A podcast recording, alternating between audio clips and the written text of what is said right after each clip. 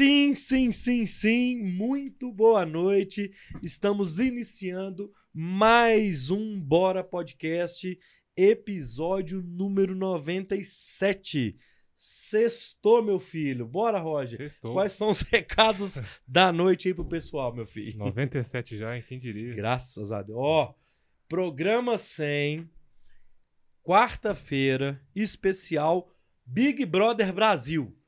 Já pode, podia falar? Já pode, né? Tá marcado? Já, Já tá marcado. certinho? Pô, Quarta-feira, programa número 100, especial Big Brother Brasil. Nós vamos trazer aqui a ex-Big Brother Letícia e o Henrique Clementino, que é o entendedor de Big Brother aqui de Belo Horizonte. Então fiquem ligados. Bora, Roger. Bora lá com os recadinhos. Esse aqui é o canal de cortes, o link tá aí na descrição. Boa, importante. Monetizamos ontem, né? Na verdade, a análise do YouTube foi feita. O YouTube liberou, Liberou ontem. Então já estamos recebendo alguns centavos. Recebeu um troquinho aí. Então, quem puder ir lá fortalecer mais ainda o canal, tá aí na Isso. descrição. Importante. Deixar aquele like maroto, compartilhar o vídeo para os amigos, família, grupo do WhatsApp, que hoje o papo vai ser super interessante, várias curiosidades, correto? Exatamente. E quem quiser deixar um recado pra gente, pro Felipe, pro Paulo, a partir de dois reais, você consegue mandar uma mensagem, um recado, Um, cha- um super chat. um super chat a partir de dois. E é isso, né? É isso. Pura fila com esse super chat. É, o que que acontece? Eu, eu gosto de dizer, pessoal, que quem tá aí assistindo a gente, o superchat, é, no, se você tá no celular, no seu canto inferior direito tem um cifrão, uma notinha assim, ó. E se você tiver no computador, é no seu canto inferior esquerdo. Você clica lá, você tem direito a mandar um superchat. O que que é? É sua mensagem no chat em destaque.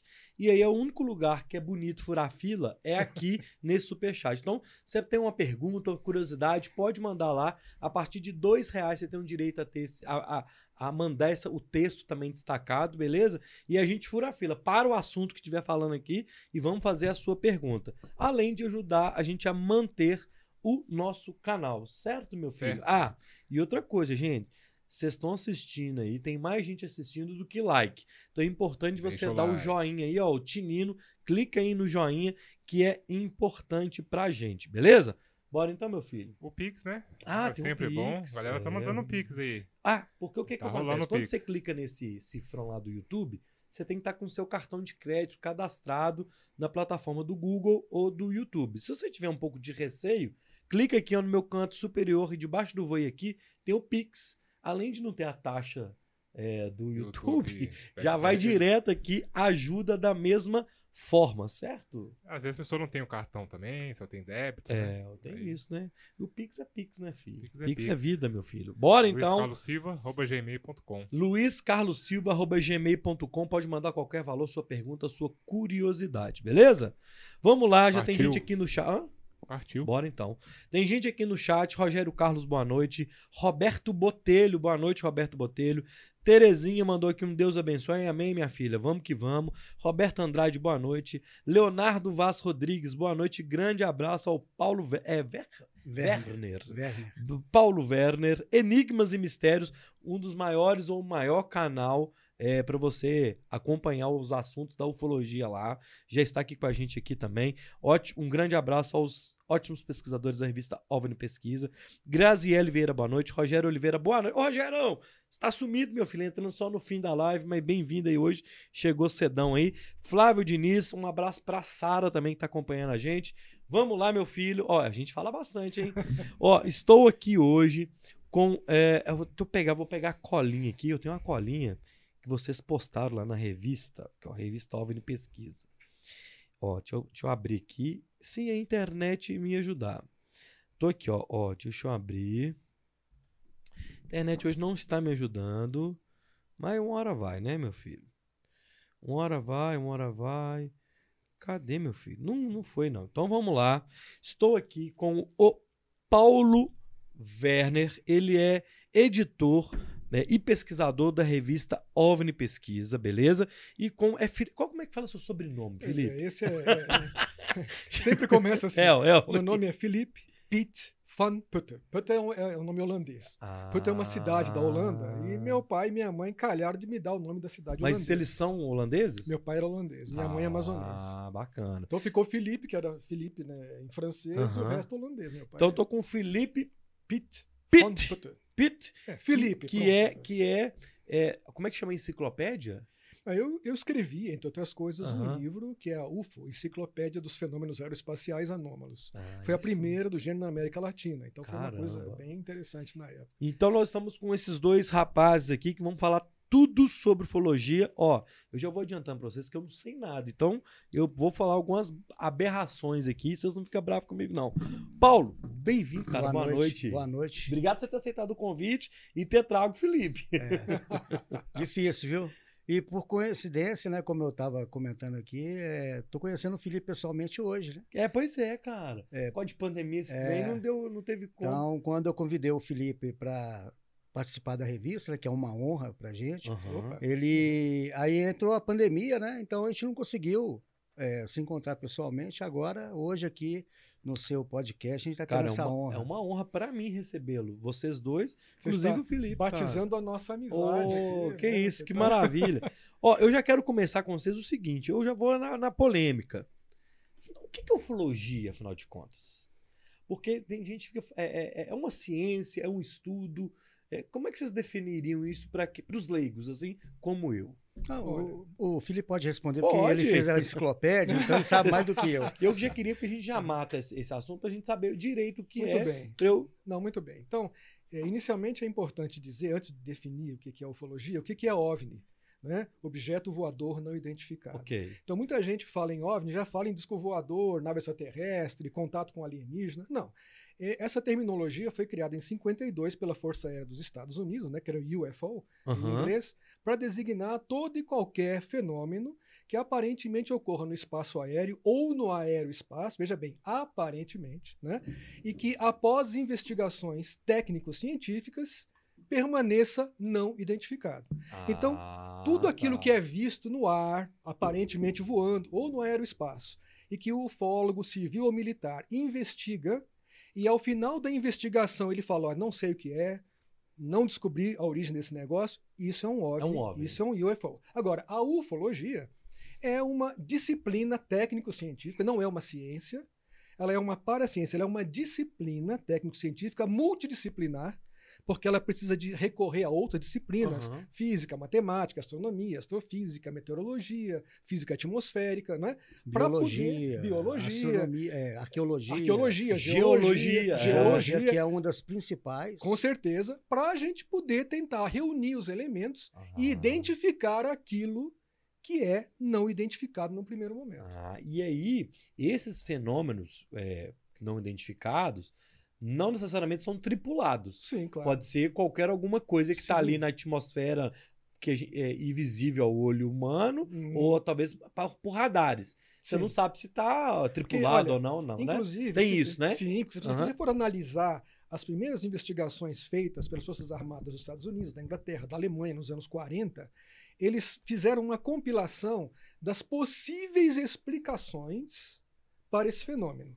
Então, entre elas, você vai encontrar não apenas aeronaves de, de origem desconhecida, mas também fenômenos atmosféricos, raros, desconhecidos, talvez nunca antes observados. Entender? Enfim, coisas que a ciência até então não teve oportunidade de avaliar. certo. Porque o aeroespaço, por incrível que pareça, é cheio de mistérios até hoje. Né? Então acontecem coisas que a gente não conhece. E pode aparecer alguma coisa no aeroespaço que seja natural, por exemplo. Um fenômeno raro que dificilmente aparece e que a gente entenda, talvez, como um disco voador ou como uma nave extraterrestre. E, no entanto, pode ser um fenômeno, um relâmpago diferente, uma nuvem bizarra, entendeu? Algo assim. Mas é, a, a ufologia, por, ter, por nós termos limitações, principalmente técnicas, né? É, eu- a ufologia ela se ocupa basicamente daquelas observações de objetos em baixa, em baixa altitude. Aham. Exato. Né? Ou seja, aquilo que é observado é, do solo. Agora, aquilo que está fora, está no espaço, aí já não é o ramo da ufologia. É, com certeza. né? A, a ufologia em si, ela, se, ela, ela estuda, esses fenômenos são observados aqui. Que são essas luzes desconhecidas. né? Passou da atmosfera e Não, não é. Primeiro, né? primeiro que nós não, Não, não. temos competência Não, né? para isso. É por isso que a gente fala voador, objeto É, voador. voador. Para Ah, voar, tem que estar tá. na De atmosfera atmosfera. Certo. ou no âmbito do aeroespaço para baixo. certo. O que está no espaço já não voa, flutua, sei lá, Então, orbita. É, às, ve- Orbita, é, é. às vezes em programas de, né, de entrevistas com ufólogos, aí sempre surge aquelas coisas né, de ah, vocês é, estudam vida fora da Terra. Não, nós não, Não. estudamos vida fora da Terra. Nós, é, obviamente, nós estudamos, é, nós temos conhecimento dos estudos que são feitos né, pelas agências espaciais. É, nós, obviamente, publicamos também na nossa Aham. revista assuntos ligados, inclusive o Felipe fez um artigo excepcional é, na edição 9, né, Felipe, sobre os, os extremófilos, né? Sim, sim. que são é, seres que vivem em condições extremas, né? Que são encontrados, que podem ser encontrados no espaço. Aham. Ou seja, a gente também dá as os nossos pitacos nessa área, né? aham. Mas nós não somos cientistas. É, a ufologia em si, ela é um campo mais simples de estudo, Uhum. né? Nós nos, nós, E, que acon- e de fenômenos que acontecem na Terra. sim, Sim. E outra coisa que é Terra. muito importante, que eu, eu sempre friso nessas entrevistas, é a gente aprender a diferenciar ufologia de ufofilia. Porque qual a diferença disso? Nós temos muitas pessoas que apreciam esse estudo, que adoram essa temática de ufologia, mas Uhum. não são pessoas que pesquisam a fundo essa fenomenologia. Então é o cara que coleciona livro, fotos, conhece alguém que viu, ou ele mesmo viu. Então é uma pessoa que gosta do assunto e tenta contribuir para com a ufologia. Mas Uhum. ele não é um pesquisador, não é uma pessoa que vai a campo, que investiga, que estuda. Então, o que nós temos hoje, na maioria desse nosso campo, são ufofilistas, são entusiastas que ajudam muito a ufologia, colaboram muito com a ufologia, mas eles não têm condições, nem técnicas, nem científicas, nem financeiras, de fazer um estudo mais aprofundado, entendeu? de ir a campo, de levantar os dados, enfim, de providenciar as investigações. Caramba, isso aí, isso é muito legal. Ó, vocês viram, turma, que nós começamos a toda a prova. Então é o seguinte, ó. te- temos duas edições aqui, ó, du- duas revistas da OVNI Pesquisa, que a gente vai sortear é, para quem tá no chat aí, certo, Roger? Como que nós vamos fazer esse sorteio? Não faço ideia. Mas a gente vai sortear. É, eu acho que tem muita gente assistindo aí que já é do meio. É, de repente, se vocês já conhecem, não peça para participar. Eu acho que seria legal a gente sortear para pessoas que né, são interessadas a conhecer o Uhum. assunto, a turma do Bora aí que tá vindo aí, ó. Então é o seguinte, né, vou fazer o seguinte, na hora que der 9 horas, na hora que der 9 horas, eu volto de novo com esse assunto e faço uma brincadeira aqui e sorteio, que é, é a edição número 8 aqui da revista OVNI Pesquisa, www.ovnipesquisa.com.br, beleza? Então, tá aqui, que vocês já sabem aí que vão, nós vamos made, sortear. made em Minas Gerais. É, não, isso é muito, isso é muito legal. E aí, você ter falado do Made in Minas Gerais, eu quero falar aquele assunto que a gente estava conversando aqui an- an- antes de começar. Minas Gerais é um dos estados que mais tem ocorrência é, de eventos, ou um dos.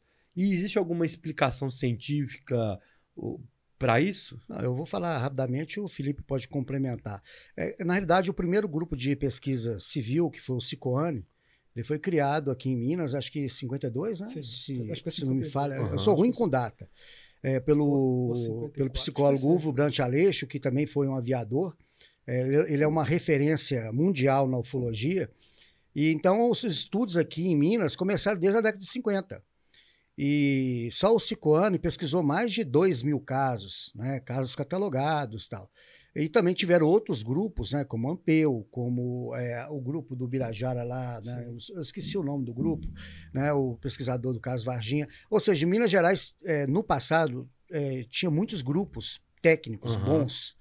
E, obviamente, outros estados também. São Paulo tem muitos casos, Bahia tem muitos casos, né?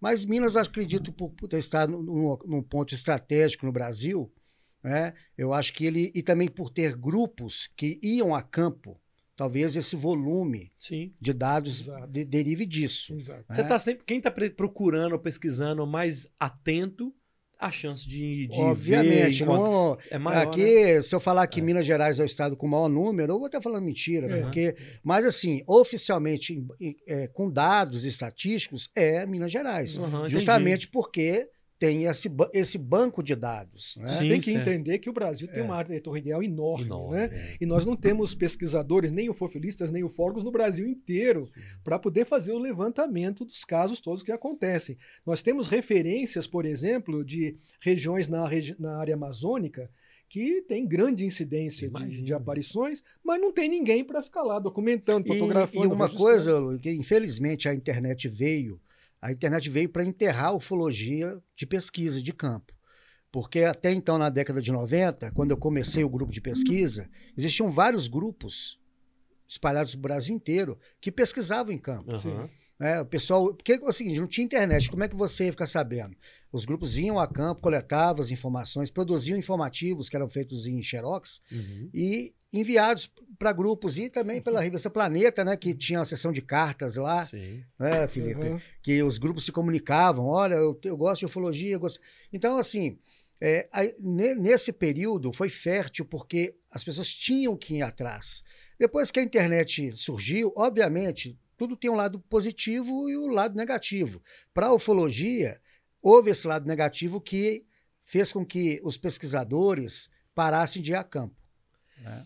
Mas eu vou te fazer um, uma- um questionamento, acho que é interessante, porque eu, eu, tá, eu, eu, eu eu não sou doido, né? Eu não chego aqui, por exemplo, sem saber nada. Eu fiz uma pesquisa mínima e básica pra gente Então você poder... já pode ser consultor da revista. Não, não, mas é que é um assunto que eu tenho interesse, eu gosto demais. Então, eu ouvi, algum, vi e eu ouvi algumas entrevistas, é, e até o próprio Edson, é, e o cara até no- lá na entrevista questionou o Edson. Ah, Falar em quê? Edson, Ah. desculpe te interromper, o Edson mandou, eu amassou aqui porque eu trouxe na mochila. O Edson mandou ver, aqui um- um- uma lembrança para você Ah, do, opa, aí do canal sim. dele. Aí, cara. Uai, sem querer eu falei nele aqui, ué. E, Eu quando ele sem jeito pode rasgar isso aí, não tem problema não. Eu sou meio sem jeito. Ô, cara. Aí sim, hein?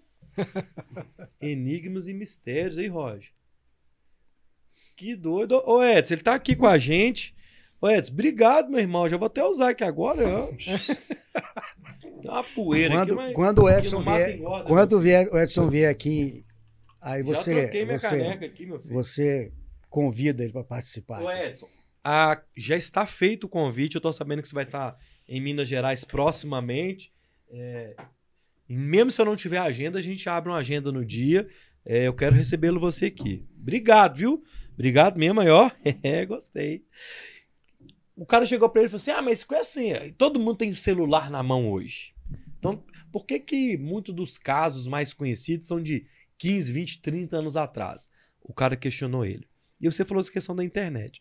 E eu vejo do- um lado positivo e um negativo. O positivo é que a gente tem mais é, é, condições de avaliar, analisar, Hum. ver se a foto é real, se não é, ver se o vídeo é ou não é. E existe isso de tipo assim, de dos últimos 10 anos pra cá, diminuiu a incidência de registros? Pode responder. Bom, olha, é, Essa pergunta é boa, pode falar que é sim, boa. claro, não, a pergunta é boa, sim, Tô com certeza. Com- não, mas é sério, com certeza. É, de fato, como disse o Paulo, existem aspectos positivos e negativos. Pois né? é, é. Com certeza, o volume de informações que chegam, por exemplo, para mim, são 700 e-mails por dia. Eu fico imaginando. Então, é, é assim, há um volume muito grande. Mas nesses e-mails, que vem fotos, vem filmes e tal, tem muita coisa que a gente sabe, né? Sim. É passarinho, é não sei com a nuvem, é não sei o que lá, Reflexo. reflexos. É. São coisas que a gente já vê logo. Não, é tudo bem, foi um engano, a pessoa não tem muitas vezes muita referência, ela fica equivocada. Ah, fotografei um OVNI, então você vai ver, era um balão. Aham. Enfim, então, muitos desses casos são facilmente explicáveis, né? Porque as pessoas, quando elas veem alguma coisa estranha no ar, né? Uma coisa que elas não. Elas querem registrar, mas elas muitas vezes não têm o discernimento, né? Para ajudá-la a definir o que pode ou não pode ser. Então, coloca logo na internet. Ah, vou colocar lá na minha, no YouTube, vou colocar lá. No, tal, e põe lá, Aham. entendeu? Infelizmente, né, muitas pessoas que são entusiastas desse assunto ficam né, logo entusiasmadas e começam a propagar aquela imagem e distorcer aquilo que foi originalmente divulgado. Certo. Então o sujeito, por exemplo, foi lá e fotografou ou filmou uma luz no céu, falou: ó, gente, tô vendo uma luz aqui esquisita, tal, filma e põe no canalzinho dele. Aham. Já vem um outro e faz o seguinte: Fulano fotografou e filmou um OVNI. Mas o original não falou isso. Ele falou que filmou uma luz. Uhum. E aí é tal história de quem conta um conto aumenta um, um ponto. ponto, é. Chega uma hora que já tem um décimo que está transmitindo aquela mesma imagem, já é uma nave mãe que já foi visto com seres dentro e tal.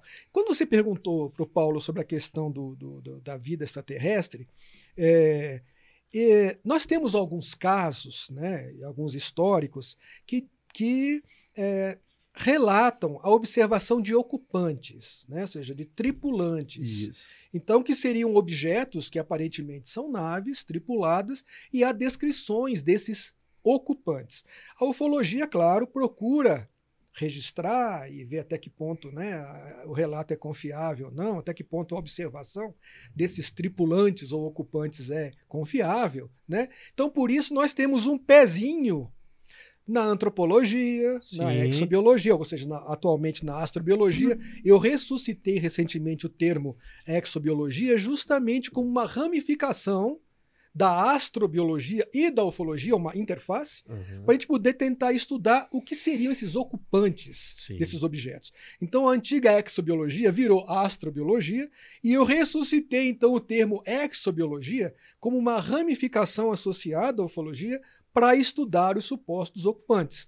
Claro que há muita fantasia, existe muita mistificação nisso tudo, mas alguns casos parecem que merecem uma atenção.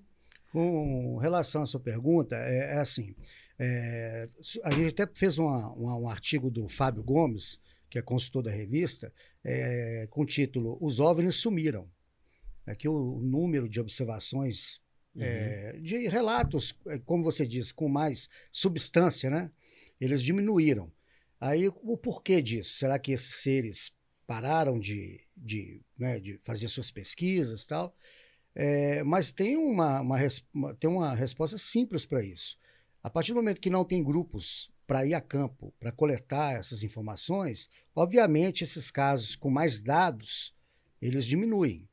Recentemente, eu e o Albert, que também faz parte da revista, a gente foi em Baldim, agora perto, tem um ano e pouco atrás, é mais ou menos um ano mesmo. É, e nós coletamos casos recentes de perseguições de objetos a pessoas na área rural, tentativas de abdução, né, pessoas que sofreram queimaduras, isso agora, há pouco mais de um ano. É, aqui na região de Baldim e se não me, não me- como é que é o nome do vilarejo? Eu esqueci, acho que é Ressaca o nome. É, então, assim, mas são locais de difícil acesso, sem estradas boas, né? É, mas o que, que acontece? As pessoas não, não vão até esses locais para pesquisar. Sim. E são, são locais que ainda mantêm, são locais isolados, que, no nosso entender, que para esses seres, né, que para fazer pesquisa, seriam pontos ideais, né? É, locais isolados, com pouca popula é, densidade populacional. Então é o seguinte, eu acredito que os fenômenos ainda ocorrem no- em regiões mais afastadas, o que não tem é pesquisador. né? Entendi. É, Uhum. Então, assim, há- os casos ainda continuam a ocorrer. Acredito que possam ter diminuído, porque é, na década de 70, os casos aqui na, na Serra do Cipó eram praticamente diários. né? Obviamente, com isso que foi chegando luz elétrica, a- o comportamento do homem do campo mudou, porque antes o cara saía da roça, ia para o bar, conversar e depois ia para casa. Então, não tinha luz elétrica, ele ficava mais tempo ao ar livre. Sim. A partir do momento que chegou a luz elétrica, ele ficou mais dentro, dentro de casa. Então, Exato. é, mudou o perfil da pessoa que, obs- que observa o OVNI. Aí, quer dizer, mudou o perfil do observador, mudou o perfil do fenômeno e mudou o perfil do pesquisador. Ou seja, é um conjunto. Certo. Uhum. Você falou uma, uma questão interessante do homem do campo aí, aí o Rogério mandou uma pergunta aqui, inclusive, turma, ó, é, eu não falei o nome ainda do da Sandra Braga, do Vitor Brandenberger, é, é, e, e o Rogério mandou aqui, ó. Neste mesmo prédio, é, porque a gente mora aqui, é, e o Rogério é meu irmão, ele morou aqui, né? Neste mesmo prédio, e eu também já vi, ele, ele diz: Eu vi luzes que mudavam de direção muito rápido. A gente via pela janela, a gente consegue ver aquela região é, do Cidade Nova toda ali. É, nós estamos falando de uns 15, 20 anos atrás. Ele morava aqui. Pergunto: no centro urbano seria possível isso mesmo? A gente não sabe o que foi que a gente viu. Eram realmente luzes que ia, voltava, e não era refletor. Uhum. Porque refletor a gente via que era refletor. Aquilo ali não era. Uhum. Era um tipo assim, duas horas da manhã. Era um trem bem maluco, cara. E, e, e, e, não- e ele viu, meu pai viu. Então não, não foi. Mais gente viu aquilo. Ele viu que não era coisa nova. Não era um avião passando, não era um balão. É, no centro urbano tem. é, acontece fenômenos. É possível, é menos possível, é menos provável. Como é que existe isso? Como é que tá isso hoje? Bom, é, nós estamos falando de um fenômeno que é cosmopolita. É. né? Então, acontece no mundo inteiro. Qualquer horário, de dia, tarde à noite. Né? aham. É, e é visto por pessoas de diferentes níveis culturais, idades. Não tem essa limitação, não tem essa. Né? Pode acontecer não somente na- nas grandes metrópoles, que nós temos vários casos assim. O problema é que as cidades têm muita iluminação. Sim. E a- essa quantidade de iluminação que nós temos na cidade atrapalham muito a observação do céu. Basta ver que se você sair agora aí na rua e tentar ver as estrelas, quantas você vai ver? é. Talvez, né? Uma, uma meia dúzia, né? Aham. Se você for para o campo, né? Para um lugar isolado, e você olhar para o mesmo céu, você vai ver uma farinha né, de estrelas, milhões de estrelas. Quer dizer, a observação melhora muito. Então há esse problema também da observação. Agora, uma coisa, já, já que você perguntou isso, é, deixa eu te contar um caso rapidinho Pode. e bizarro. Eu, eu vou chegar no. Ó, e vocês preparam os casos. Daqui a pouco nós vamos chegar só nos casos, hein? Já que você está falando de metrópole, você imagina um objeto descer dentro de uma base militar.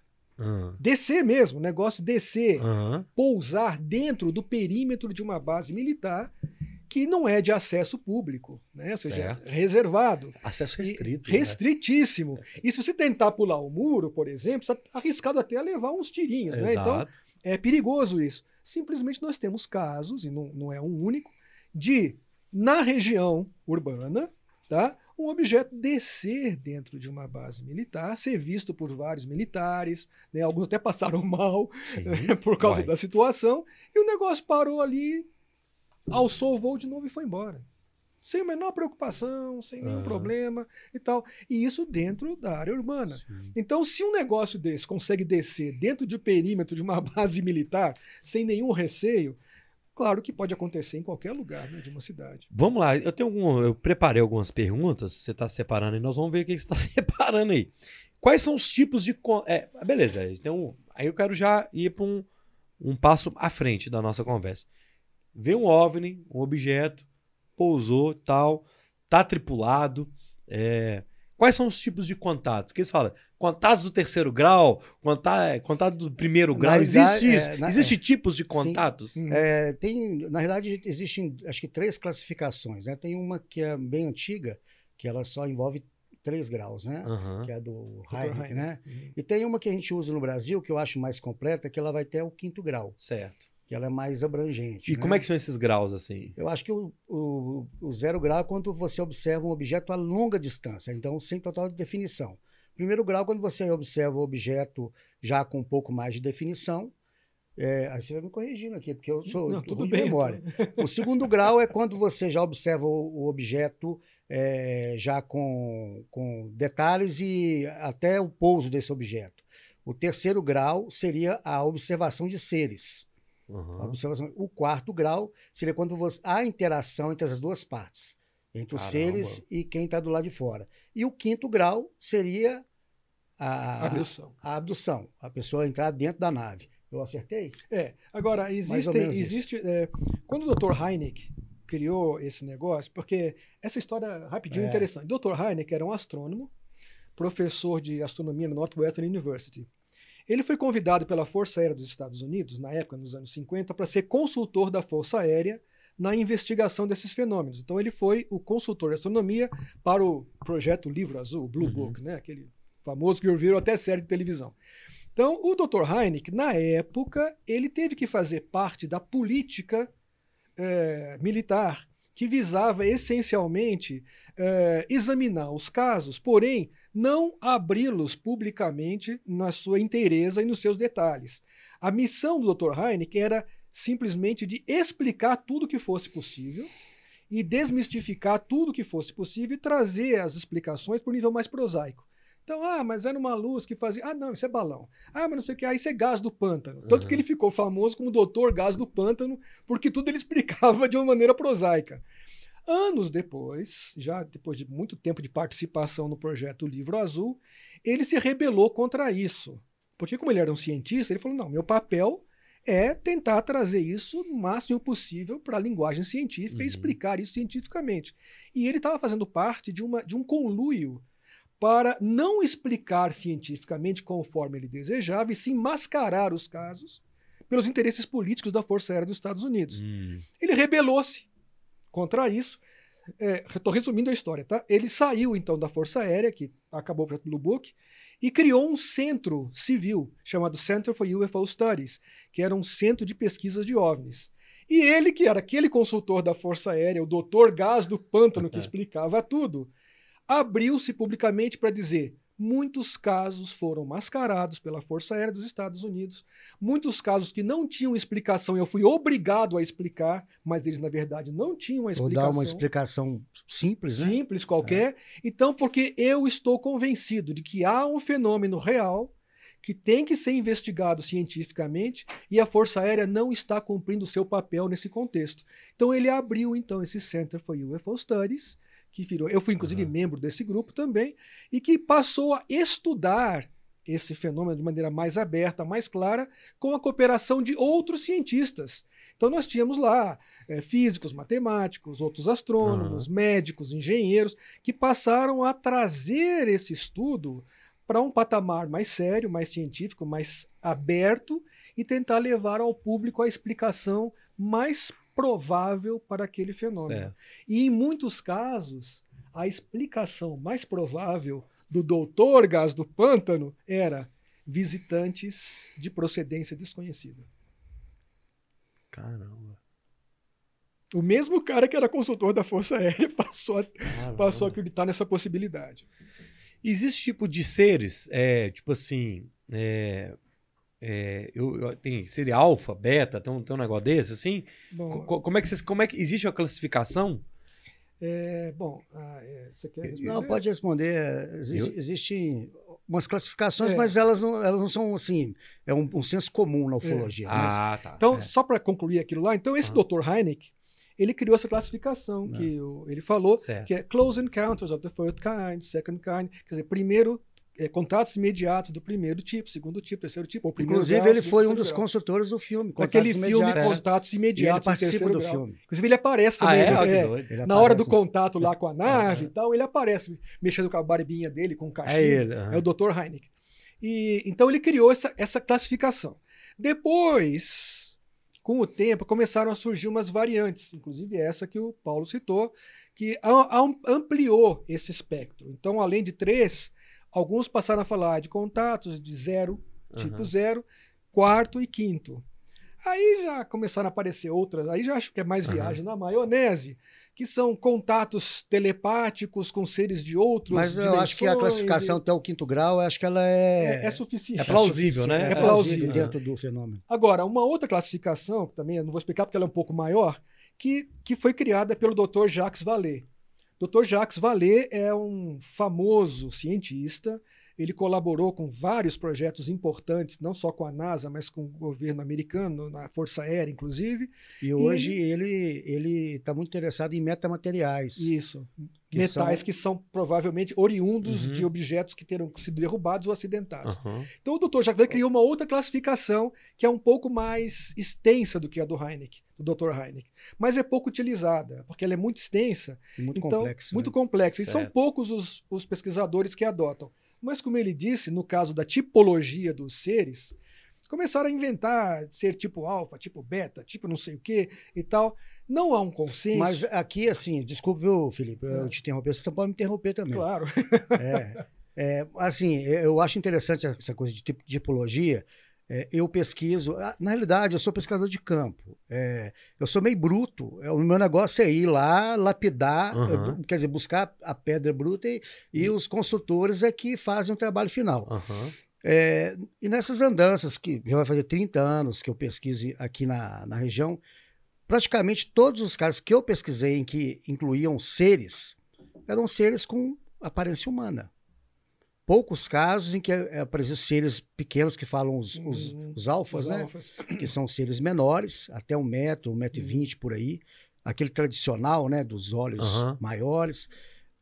Ou seja, esse tipo de ser e os seres maiores. Eu pesquisei um caso de uma abdução em Valadares em 96, do Plínio Bragato, que inclusive um jornalista lá de Valadares lançou um livro agora, vai ser dia 22, ele vai lançar o livro aqui em Belo Horizonte.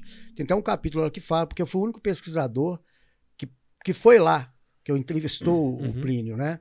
E os seres que o abduziram eram, eram três seres, eram dois, segundo ele, eram dois homens e uma mulher. Eles tinham dois metros de altura e a aparência era humana, só que ele falou que o nariz era maior, a boca era maior e o cabelo deles nascia da metade da cabeça para trás. Ah, Então, assim, eram, ele falou que eram seres humanos, ele falou assim, eram feios, né? só que eles eram altos. É, e tem alguns casos que são fora da curva, como o caso Sagrada Família, Uhum. que aconteceu em 63, de ser, quatro seres ciclópicos, né? com um olho, olha só, que eh, eram três ocupantes homens né? e uma mulher, que os meninos viram, três meninos na época. Né? Eh, esse ser desceu num faixa de luz e ele era alto também, ele tinha mais ou menos dois metros de altura, mas ele parecia um ser robótico, ele não parecia uma entidade biológica. Né? Tirando esses casos atípicos, aqui em Minas Gerais, eh, praticamente 90% dos casos remetem a esses dois tipos de seres Uhum. os alfas e os seres que têm a mesma morfologia que os humanos. Aham. Caramba. Eu Acho que, na verdade, isso é mundial. É. O que ocorre é que, em determinados casos, talvez porque as pessoas fiquem num estado emocional extremamente abalado e, a- às vezes, você definir determinadas características que você está vendo, um negócio que você, você vê uma criatura de outro mundo, entre aspas, deve ser assustador para uma pessoa que não está preparada para isso. Muitas vezes, psicologicamente, você adiciona elementos ou subtrai elementos na descrição daquilo que você está vendo. Então, em alguns casos, nós vimos que a criatura que foi relatada, foi descrita, ela foi descrita de forma diferente por diferentes observadores. Então a gente vê que em muitos desses casos é, a descrição fiel escapa. Certo. E aí alguns criaram, não, esse é da tipologia tal. Mas peraí, mas essa descrição não está definida claramente. Mas o sujeito vai, fica entusiasmado, já coloca lá no tipo tal. Tipo, É, cara, bem porque assim. é, é- porque envolve a- até o, psicológico do- da pessoa que tá. O abalo daquele momento ali, né? Claro.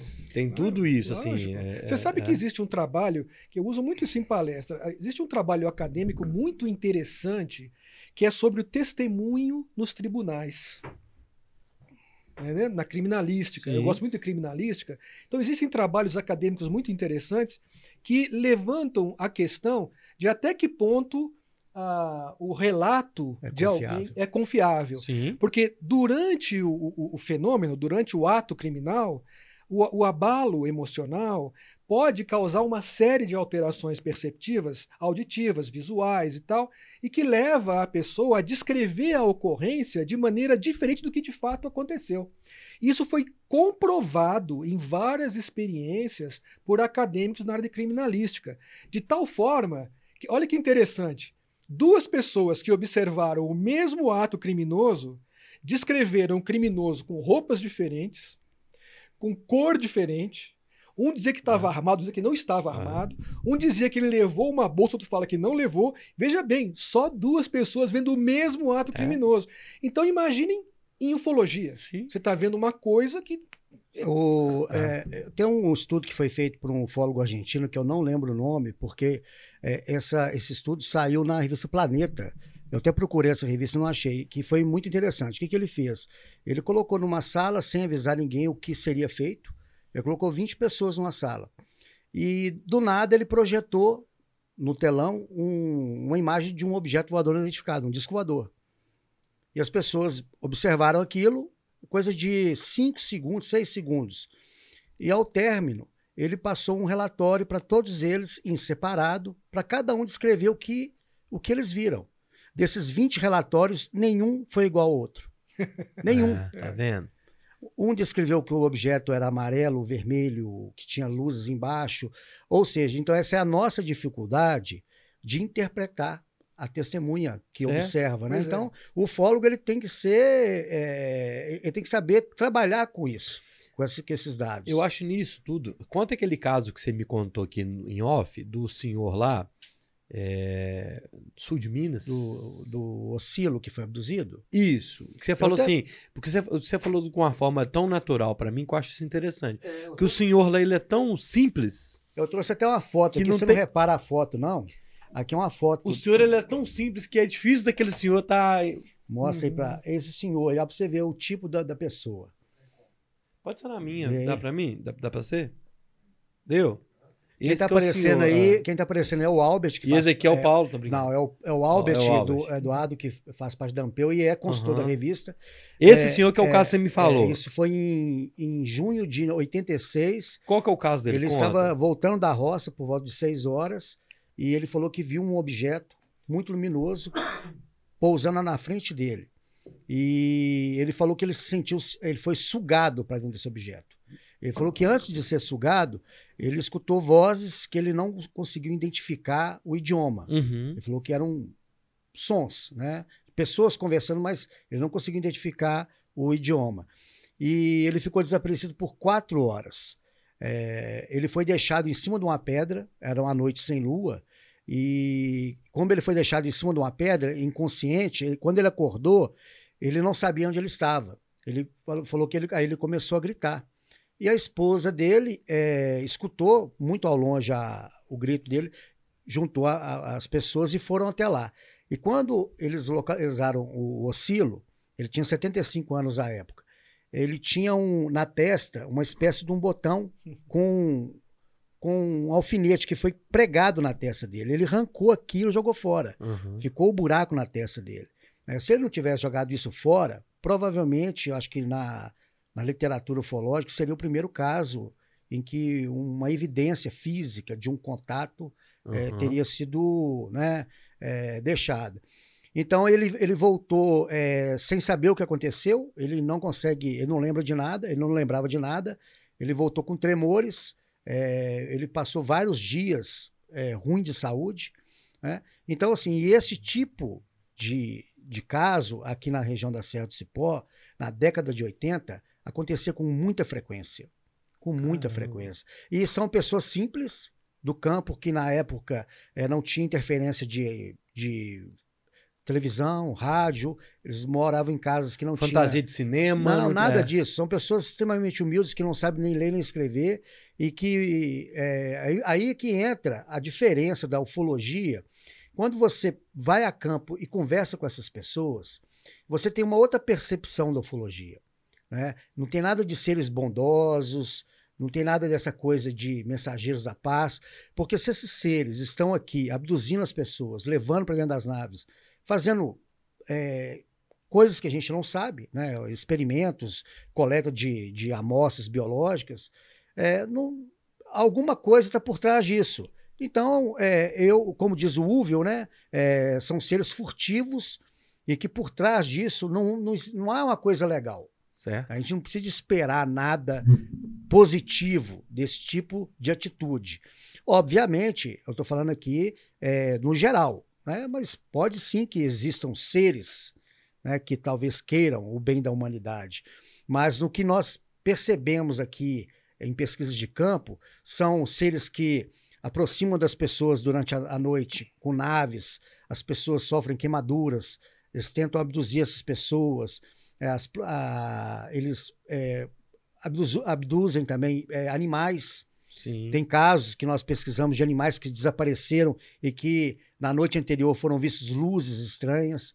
Ou seja, é um fenômeno é, que tem assim uma- grandes variáveis, né? e a gente pesquisa justamente para isso, para tentar entender esses mecanismos. Tem uma pergunta aqui, ó. Canal Shakira do Brasil. Quais os casos mais extraordinários que cada um dos entrevistados já pesquisou? É, esse, é um, esse caso é um caso extraordinário, né? Mas tem um mais emblemático, assim, ou. ou... Eu, eu pesquisei casos de abdução, eu pesquisei quatro casos de abdução. Né? Abdução É, ele é, um, é um caso. é um caso é, mais complexo, é. né? É, teve um caso em Turama de uma família que foi abduzida, uma família inteira. O Uma família inteira? O Fusca foi levitado, ele, a nave transportou o Fusca da família por mais de 200 metros na estrada. E na época, a filha mais nova, ela tinha acho que 4, 5 anos. Ela foi a única que, que permaneceu é, consciente. Aham. Todos os outros ficaram inconscientes. E na época, quando. A, na época foi entrevistado por jornais, né, televisão, a menina fala assim que dentro da nave tinham seres com é, olhinho e olhão, a menina falava, né, de Aham. 4, 5 anos. E depois de um tempo, essa família diz que começou a recobrar o que aconteceu dentro dessa nave. Mas o caso do João Caiana é um caso muito.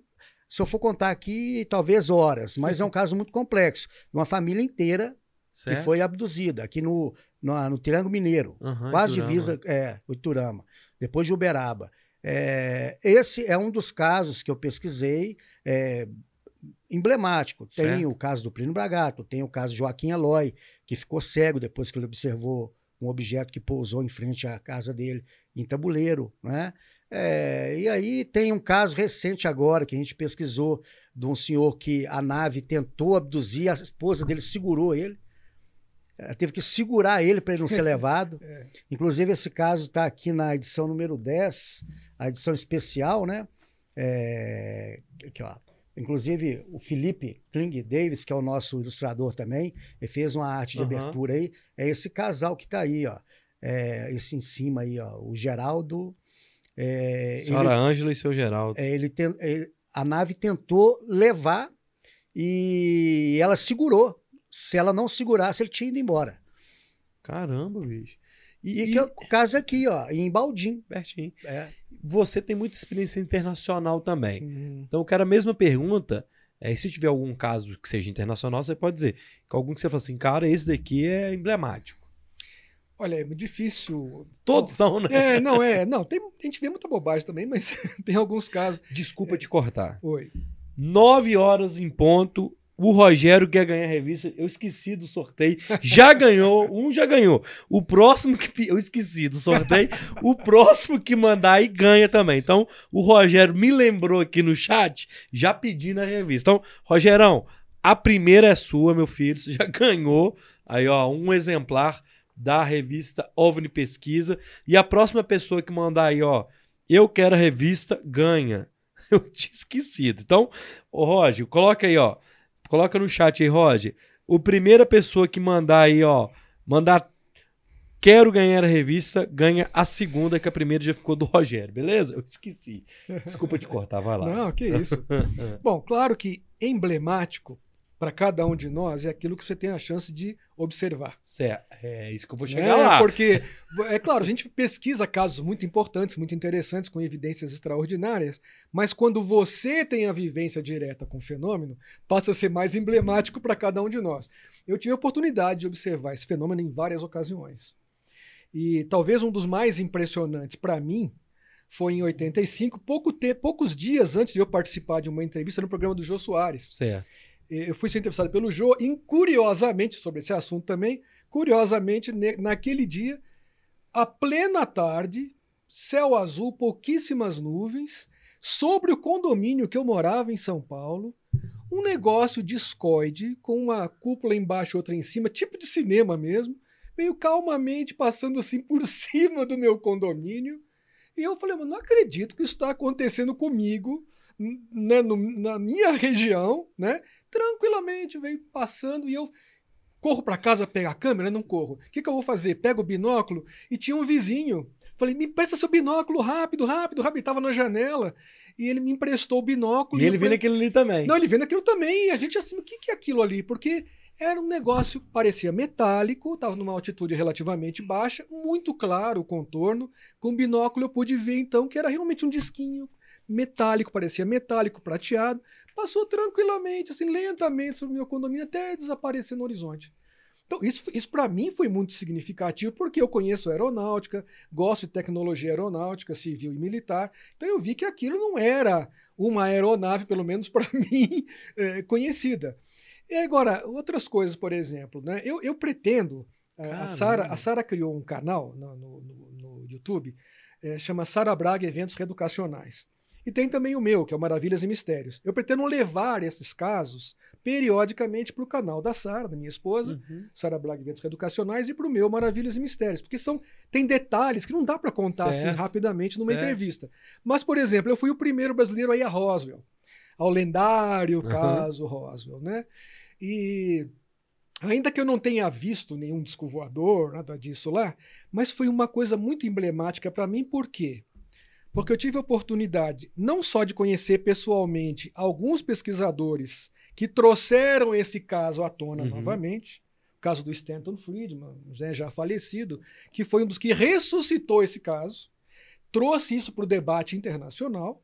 É um debate que tem prós e contras, tem, quem, né, tem gente que fala que é bobagem, outros falam que não, mas o fato, o interessante para mim, o emblemático, foi poder estar entre pesquisadores que se dedicaram a estudar o caso Roswell e participar desse debate com eles e visitar alguns dos lugares vinculados ao lendário incidente em Roswell.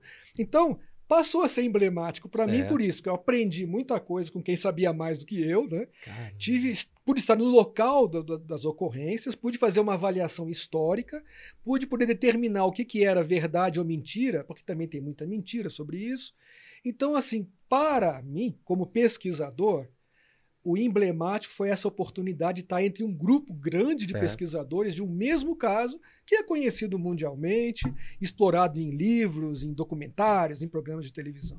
Sabe que é uma coisa que eu tô percebendo aqui com vocês? É, é muito sério, porque a- às vezes as pessoas levam o negócio pra brincadeira e vocês não. Vocês a todo momento é, conseguem é, passar, pelo menos pra mim, eu creio que pro público, tipo assim, cara, nem tudo é, tem que ser pesquisado, tem que ser olhado.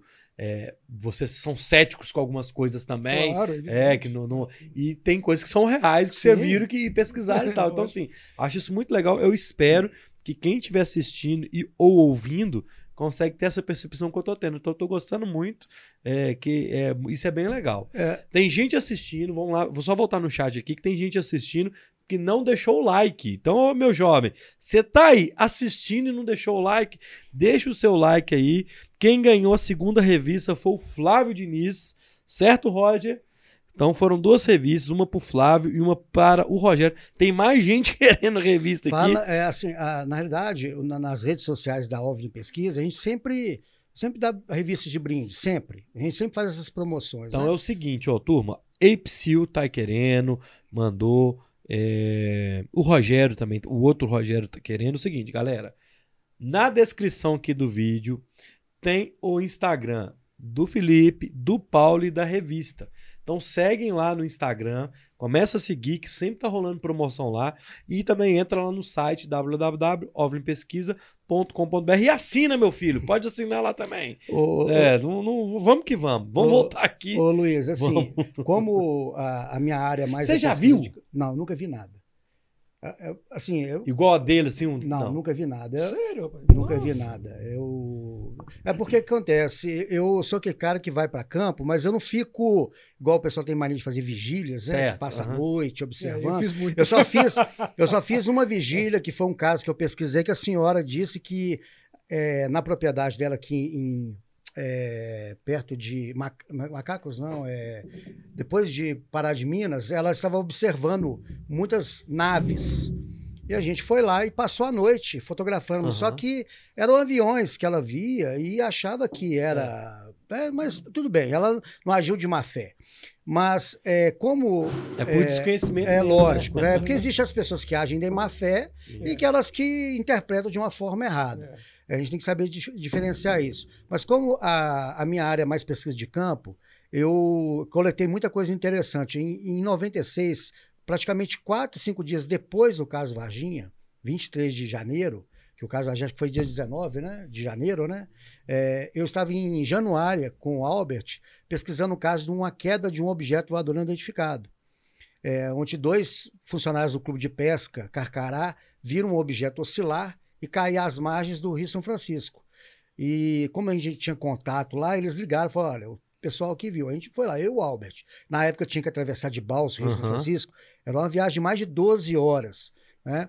E a gente é, entrou na mata, a gente fez duas expedições à mata, e em uma dessas expedições é, eu liderava uma equipe e o Albert outra. Eu orientei, falei, ó, caso vocês encontrem alguma coisa, peço que ninguém coloque a mão. Só que na equipe do Albert, um, um funcionário do clube, ele achou uma peça e chamou a gente, né, pelo rádio. Aí, na hora que a gente chegou, ele estava segurando isso aqui, ó. Essa, Caramba. inclusive, essa peça aqui, foi encontrado essa peça aqui na mata. Caramba, é pesado, velho. É, a gente não sabe se tem relação com o caso, né, da queda do objeto, mas foi encontrado essa placa num local Dá pra ver, Roger? num local aonde, aonde não tem acesso. É uma, é uma região que, quando o rio sobe, ela fica inundada. Então, é, é cobre. Ela foi analisada. Cara, mas não tem cheiro de. Não tem cheiro É. de cobre. Ela é mais pesado que o cobre. ela foi analisada nos melhores laboratórios de Minas Gerais. Né? Esse caso ficou famoso, saiu em vários, vários jornais, revistas do mundo inteiro. Né? Ficou conhecido como Caramba. placa de Januária. Aí as pessoas tentaram decifrar o que significavam os símbolos, né? E aqui é interessante que a descrição do objeto que o- a- os dois funcionários viram, né, que era uma, uma espécie de uma chapa e com as duas pontas, uma ponta para cima e para baixo. E como a ufologia, como você diz, a ufologia científica, vamos Aham. colocar entre aspas, né, a gente trabalha com cruzamento de dados. O que, que eu fiz? Eu busquei, na época, eh, relatos que tiveram observações de objetos semelhantes. E olha o que, que eu encontrei. Aqui tem as fotos de objetos semelhantes que foram vistos em várias partes do mundo, praticamente idêntico ao que eles observaram em Januária. Caramba, bicho. Então, assim, é, é uma coincidência. É, é- essa, essa- esse cruzamento de informações na ufologia ele é muito importante. E é isso que diferencia a ufologia científica da Exato. ufologia mística, que a ufologia mística basta acreditar. Né? A, a ufologia científica não, você vai a campo, você coleta material, você analisa, você cruza dados, você analisa fotos, vídeos. Né? Então, isso, isso que é o interessante. E tudo que nós sabemos hoje da ufologia, ela é derivado da ufologia científica. Padrões de cores, eh, padrões de, de formato de seres, de aeronaves, né? eh, efeitos posteriores a um contato, né? estatísticas de avistamentos. Acontece também quando, por exemplo, uma nave pousa no local, aquela, aquela, o, o- a terra ali, o ambiente tem uma transformação. Sim, sim, sim, sim, sim. Isso, Nós é, temos- isso é, inte- isso Sim, é, isso, isso é muito interessante. É. Inclusive, nós é, faleceu há alguns anos um especialista nisso, que era chamado Ted Phillips. Esse era um americano que trabalhou com o Dr. Heineken, inclusive, né, na época do Center for Youth Studies, que eu, que eu mencionei. Ele especializou-se em evidências físicas. Isso. Então ele pesquisava pousos, né? Por exemplo, árvores que foram chamuscadas pelo objeto que se aproximou, então que teve galhos retorcidos. E ele fez trabalhos sobre isso. Você vai encontrar evidências físicas desses objetos de diversas naturezas e que foram levantados por pesquisadores especializados como Ted Phillips. E o mais interessante de tudo, que pouca gente sabe, mas isso é um detalhe muito importante. Esse fenômeno vem sendo observado há séculos, talvez até milênios. Aham. Existem relatos de observações de fenômenos aéreos estranhíssimos de 400 anos, 500 anos, coisas muito antigas, em várias partes do mundo.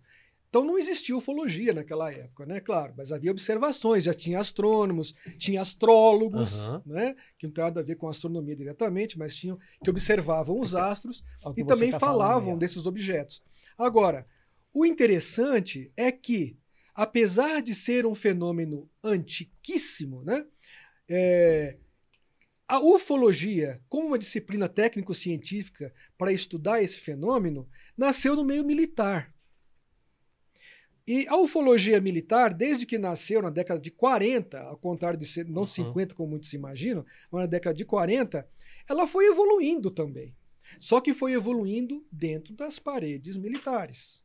Não é, não é uma coisa de acesso público, de divulgação pública. Então muitas pessoas pensam, ah, mas o militar não se mete com isso, não se interessa por essas coisas. Muito pelo contrário. Né? A ufologia nasceu no meio militar, continua ativa no meio militar em vários países do mundo e mais organizada do que era nos anos 40 e 50. Porque muitos pensam que os militares não se metem com isso, né? Aquela história que a gente vê, assim, em, em jornal de televisão, de, por exemplo, Área 51, ou então lá em Varginha mesmo, que pegou, levou para o exército, o pessoal do exército levou e tal. Isso é real? O, o meio militar realmente ele, ele tem informações privilegiadas é, tanto do passado Olha, quanto do que acontece hoje? Vamos pensar uma coisa muito importante, né? Para que, que existe Exército, Marinha e Aeronáutica? Entre as funções das Forças Armadas está proteger a defesa, é. né, o nosso território, né, garantir a soberania da nação, garantir, proteger é. a nossa nação. Proteger o espaço né, aéreo. O espaço aéreo, né? né? a área naval, né, as costas do país, a área territorial da nossa nação. Então, uma das obrigações, obrigações Exato. das Forças Armadas é proteger o nosso país né, contra as fronteiras, as né? fronteiras é. e tudo mais. E, como falou, o espaço aéreo também. Então, é, você sabe, por exemplo, quando uma aeronave aproxima-se do nosso país, ela tem que identificar-se. Sim. Então ela tem que entrar em contato com a torre, no caso, olha aqui, avião, tá, tá, tá, tá, tá, tá, o plano de voo é esse, tá, tá, tá, tá, tá, vamos descer no aeroporto, tal, tal. Acontece, claro, de aeronaves de traficantes, né, de contrabandista, tentarem né, escamotear uhum. esse controle. Mas as Forças Armadas, Marinha, Exército e Aeronáutica, é, no cumprimento da sua obrigação, veja bem essa palavra, obrigação, de preservar a integridade da, da, da nação, do território da nação, eles são obrigados, ainda que secretamente, confidencialmente, a tentar identificar tudo aquilo que invade o território da nação. Certo. Pode ser uma bomba, pode ser, não é? Enfim. Então é obrigação das Forças Armadas tentar identificar tudo aquilo que invade o nosso território. E todos os governos de, do mundo todo têm departamentos específicos para isso. Exatamente. Como eu te disse no começo, a Força Aérea Uruguaia tem um departamento exclusivo para pesquisa. Se você entrar no site oficial da Força Aérea Uruguaia, está lá um link Departamento de Pesquisa de, de Aeronaves, né, objetos voadores não identificados, a França, Espanha. Agora o Japão. É. Em vários lugares tem. Agora, muitos desses departamentos são secretos. É. Eles não são de divulgação pública, sim, né? Sim. Por quê? Porque isso é obrigação militar. A própria FAB, né? A própria Força Aérea Brasileira tem, tem departamentos também. de pesquisa. E, porque isso é segurança nacional. É. E às vezes é, são liberados Isso. documentos oficiais, né? Uma pequena parte, que não uhum. compromete, né? É. O grosso mesmo fica arquivado. Salvaguardado. Com relação ao caso Varginha, que eu não quero entrar no mérito, porque não é minha praia. O, quando o Edson vier aqui, você é, pode o Edson, conversar eu quero com saber ele. do livro que está é, Mas o caso Varginha, na minha opinião, se realmente o Exército é, está em poder daquilo, nós nunca vamos ter acesso a essas é. informações. Nunca. Só o presidente da República. Não, acho que não, o presidente não é da República. Isso. Porque, veja bem, é, além de segurança nacional, as pessoas às vezes pensam que a ufologia é uma coisa muito ingênua, né? é. né? uma coisa muito boba. Não. Né? não. Porque, veja bem, todas as nações têm os seus acordos né? técnicos, científicos e militares.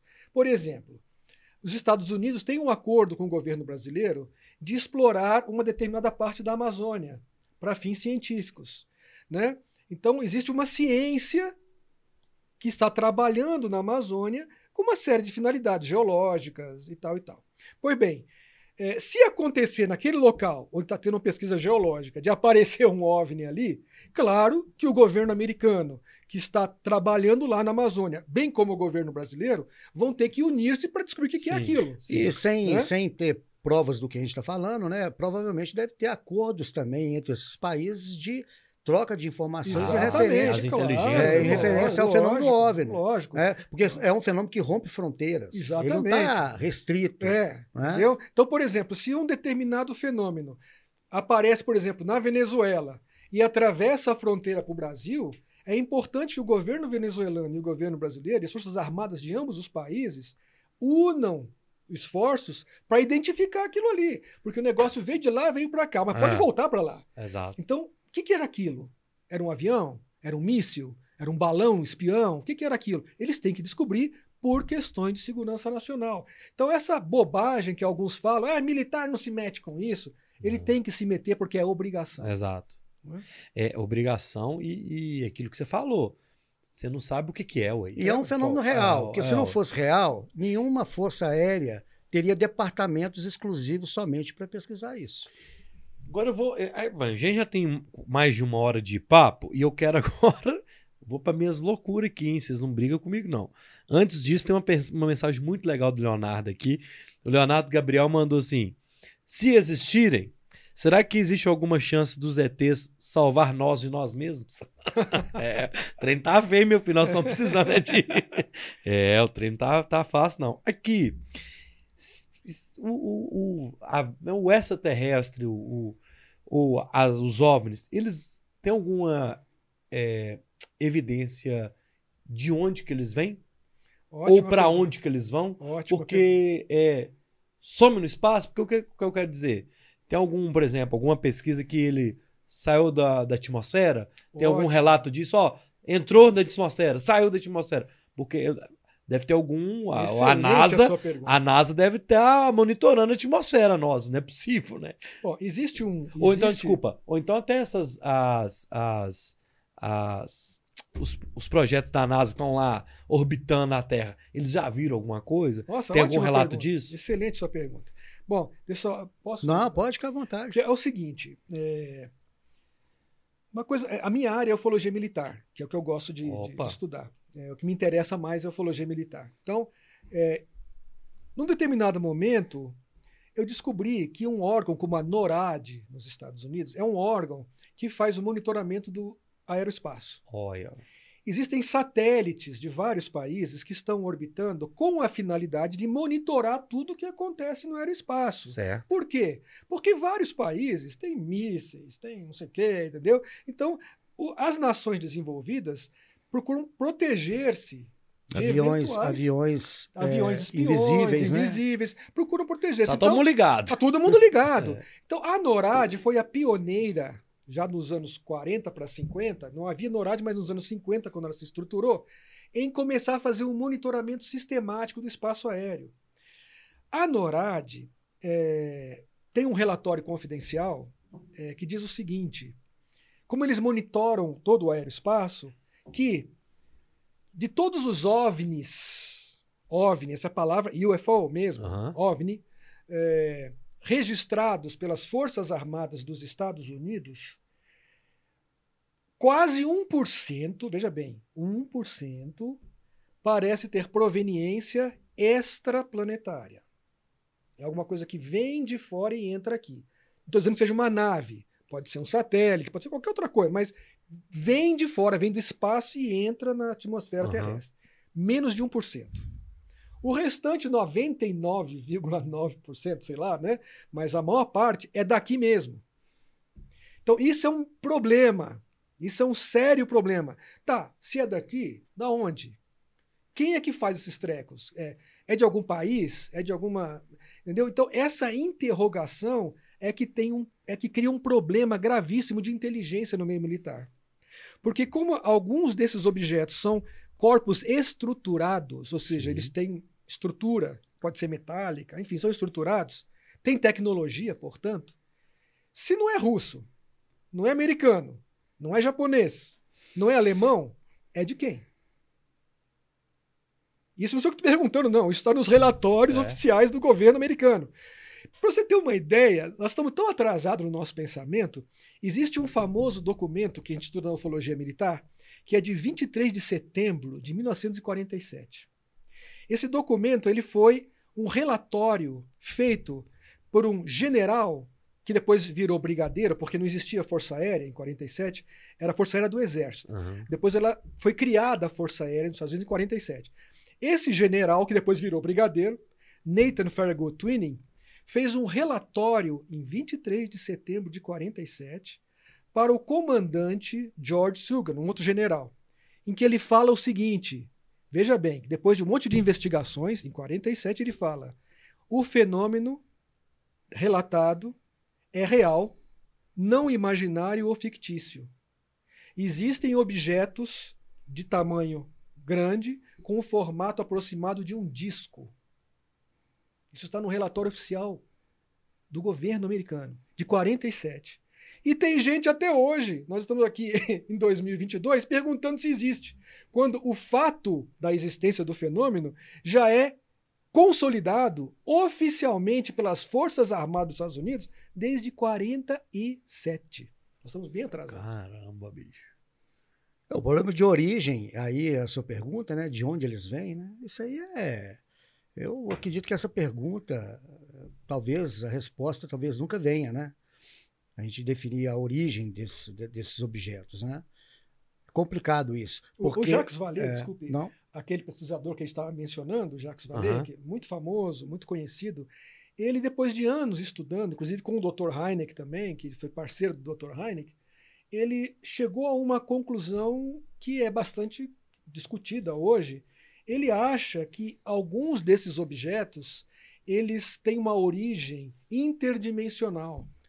Inclusive, o que você É? está falando aí saiu agora na edição número 12, um artigo do Leonardo, que Aí deve é estar. outro detalhe. É, o Pois é. Leonardo, inclusive, está até vendo aí Outra a, a- dimensional, a live. cara. Porque a nossa Que é realidade, aquilo que você está vendo agora e que eu estou vendo agora, é, é simplesmente uma pequena porção do, eletro, do espectro eletromagnético. A nossa Sim. visão é muito limitada, a nossa audição também. Então, a realidade por infravermelho e por ultravioleta, é, existem vários espectros que nós não podemos captar. Né?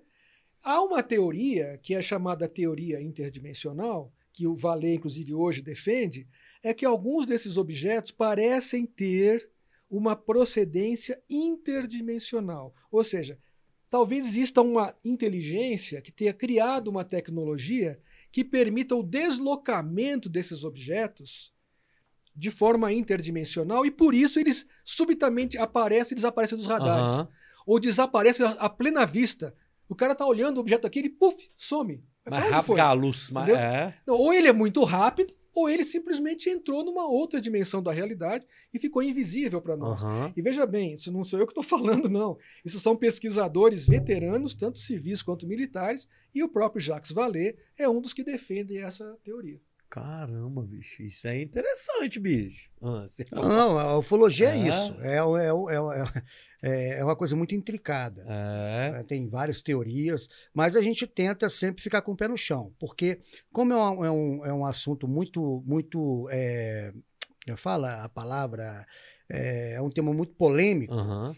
A gente evita é, entrar numa seara muito viagem na maionese, ficar mais com o pé no chão, sabe? Mas por isso que, por exemplo, esse- o Jax, ele é um cara. ele é um ele- cientista, Ele é cientista. ele é um é, cientista, né? Poxa, É, cara. E é Essa- muito respeitado, inclusive. Caramba, deixa eu te fazer uma pergunta. É uma viagem minha, tá? Que você deve ter chegado a precisar um milhão de vezes também. Da tal das pirâmides do Egito. Porque aquilo ali é um trem que, não- se você mandar hoje a melhor empreiteira do mundo construir, e construir, ele vai demorar não sei quantos anos, não sei quantos milhares de dólares.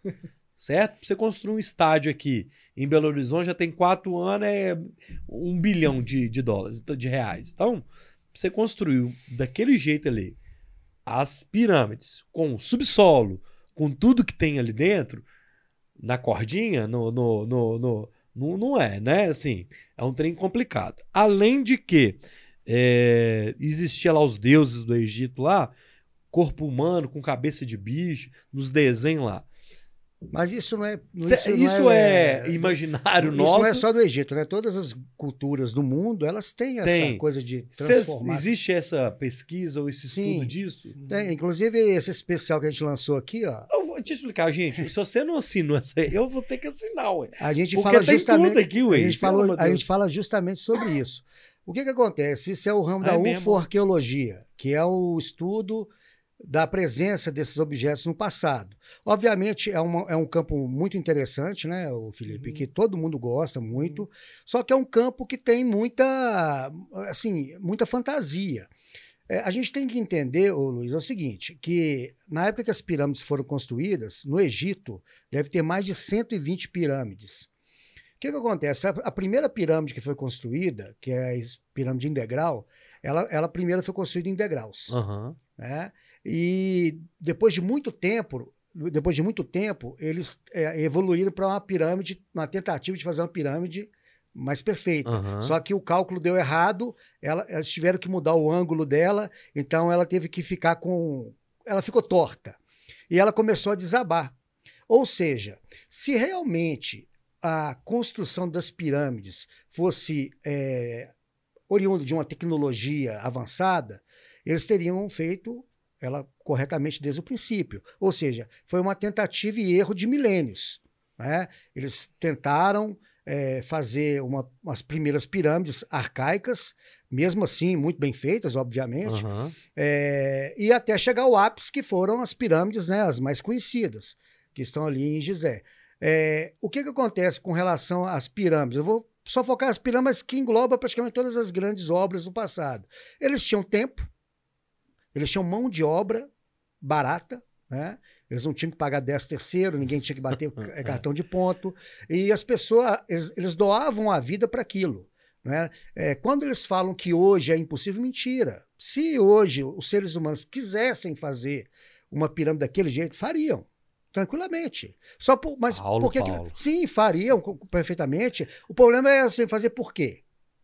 Esse que é o motivo, fazer por quê? Quando eles falam assim, ah, as pessoas não, não conseguem reproduzir. Não, não é que não consegue reproduzir. É que quem é que vai perder tempo, energia, dinheiro para reproduzir uma coisa dessas? Não, é é porque Ah. não há objetivo. Só que nessa época, era um- a, a pirâmide principal foi mais de 20 anos de construção. 20 anos, assim, segundo a arqueologia tradicional. Uhum. Pode ter durado um pouco mais de tempo. E foram milhares e milhares de trabalhadores. É, foram encontrados em volta da pirâmide cemitérios com corpos dos trabalhadores, com amputações, com deformações na coluna, com registros diários de compra de material. Ou seja, foi um trabalho estritamente humano.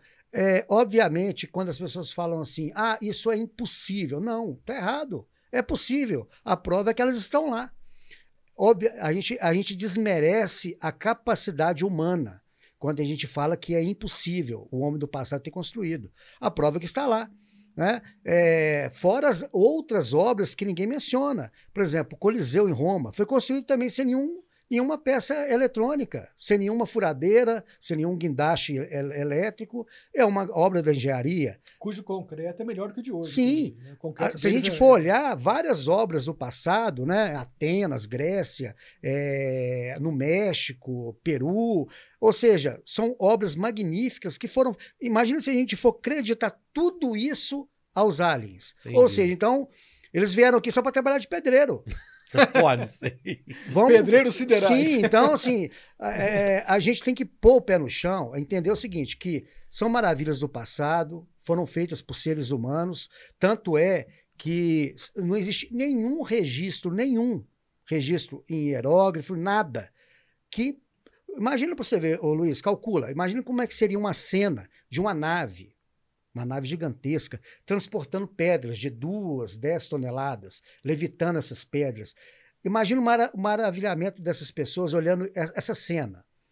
Isso não merecia um registro? Claro. As pessoas não iam registrar que uma nave transportando blocos de pedra, não. O que tem lá registrado nas pirâmides são trabalhadores puxando trenós com pedras, jogando água na areia para que ela tenha uma densidade mais firme, para que o trenó deslizasse melhor. O que falta essas pessoas que acreditam nessas fantasias, nessas teorias mirabolantes, é um pouco mais de estudo de arqueologia.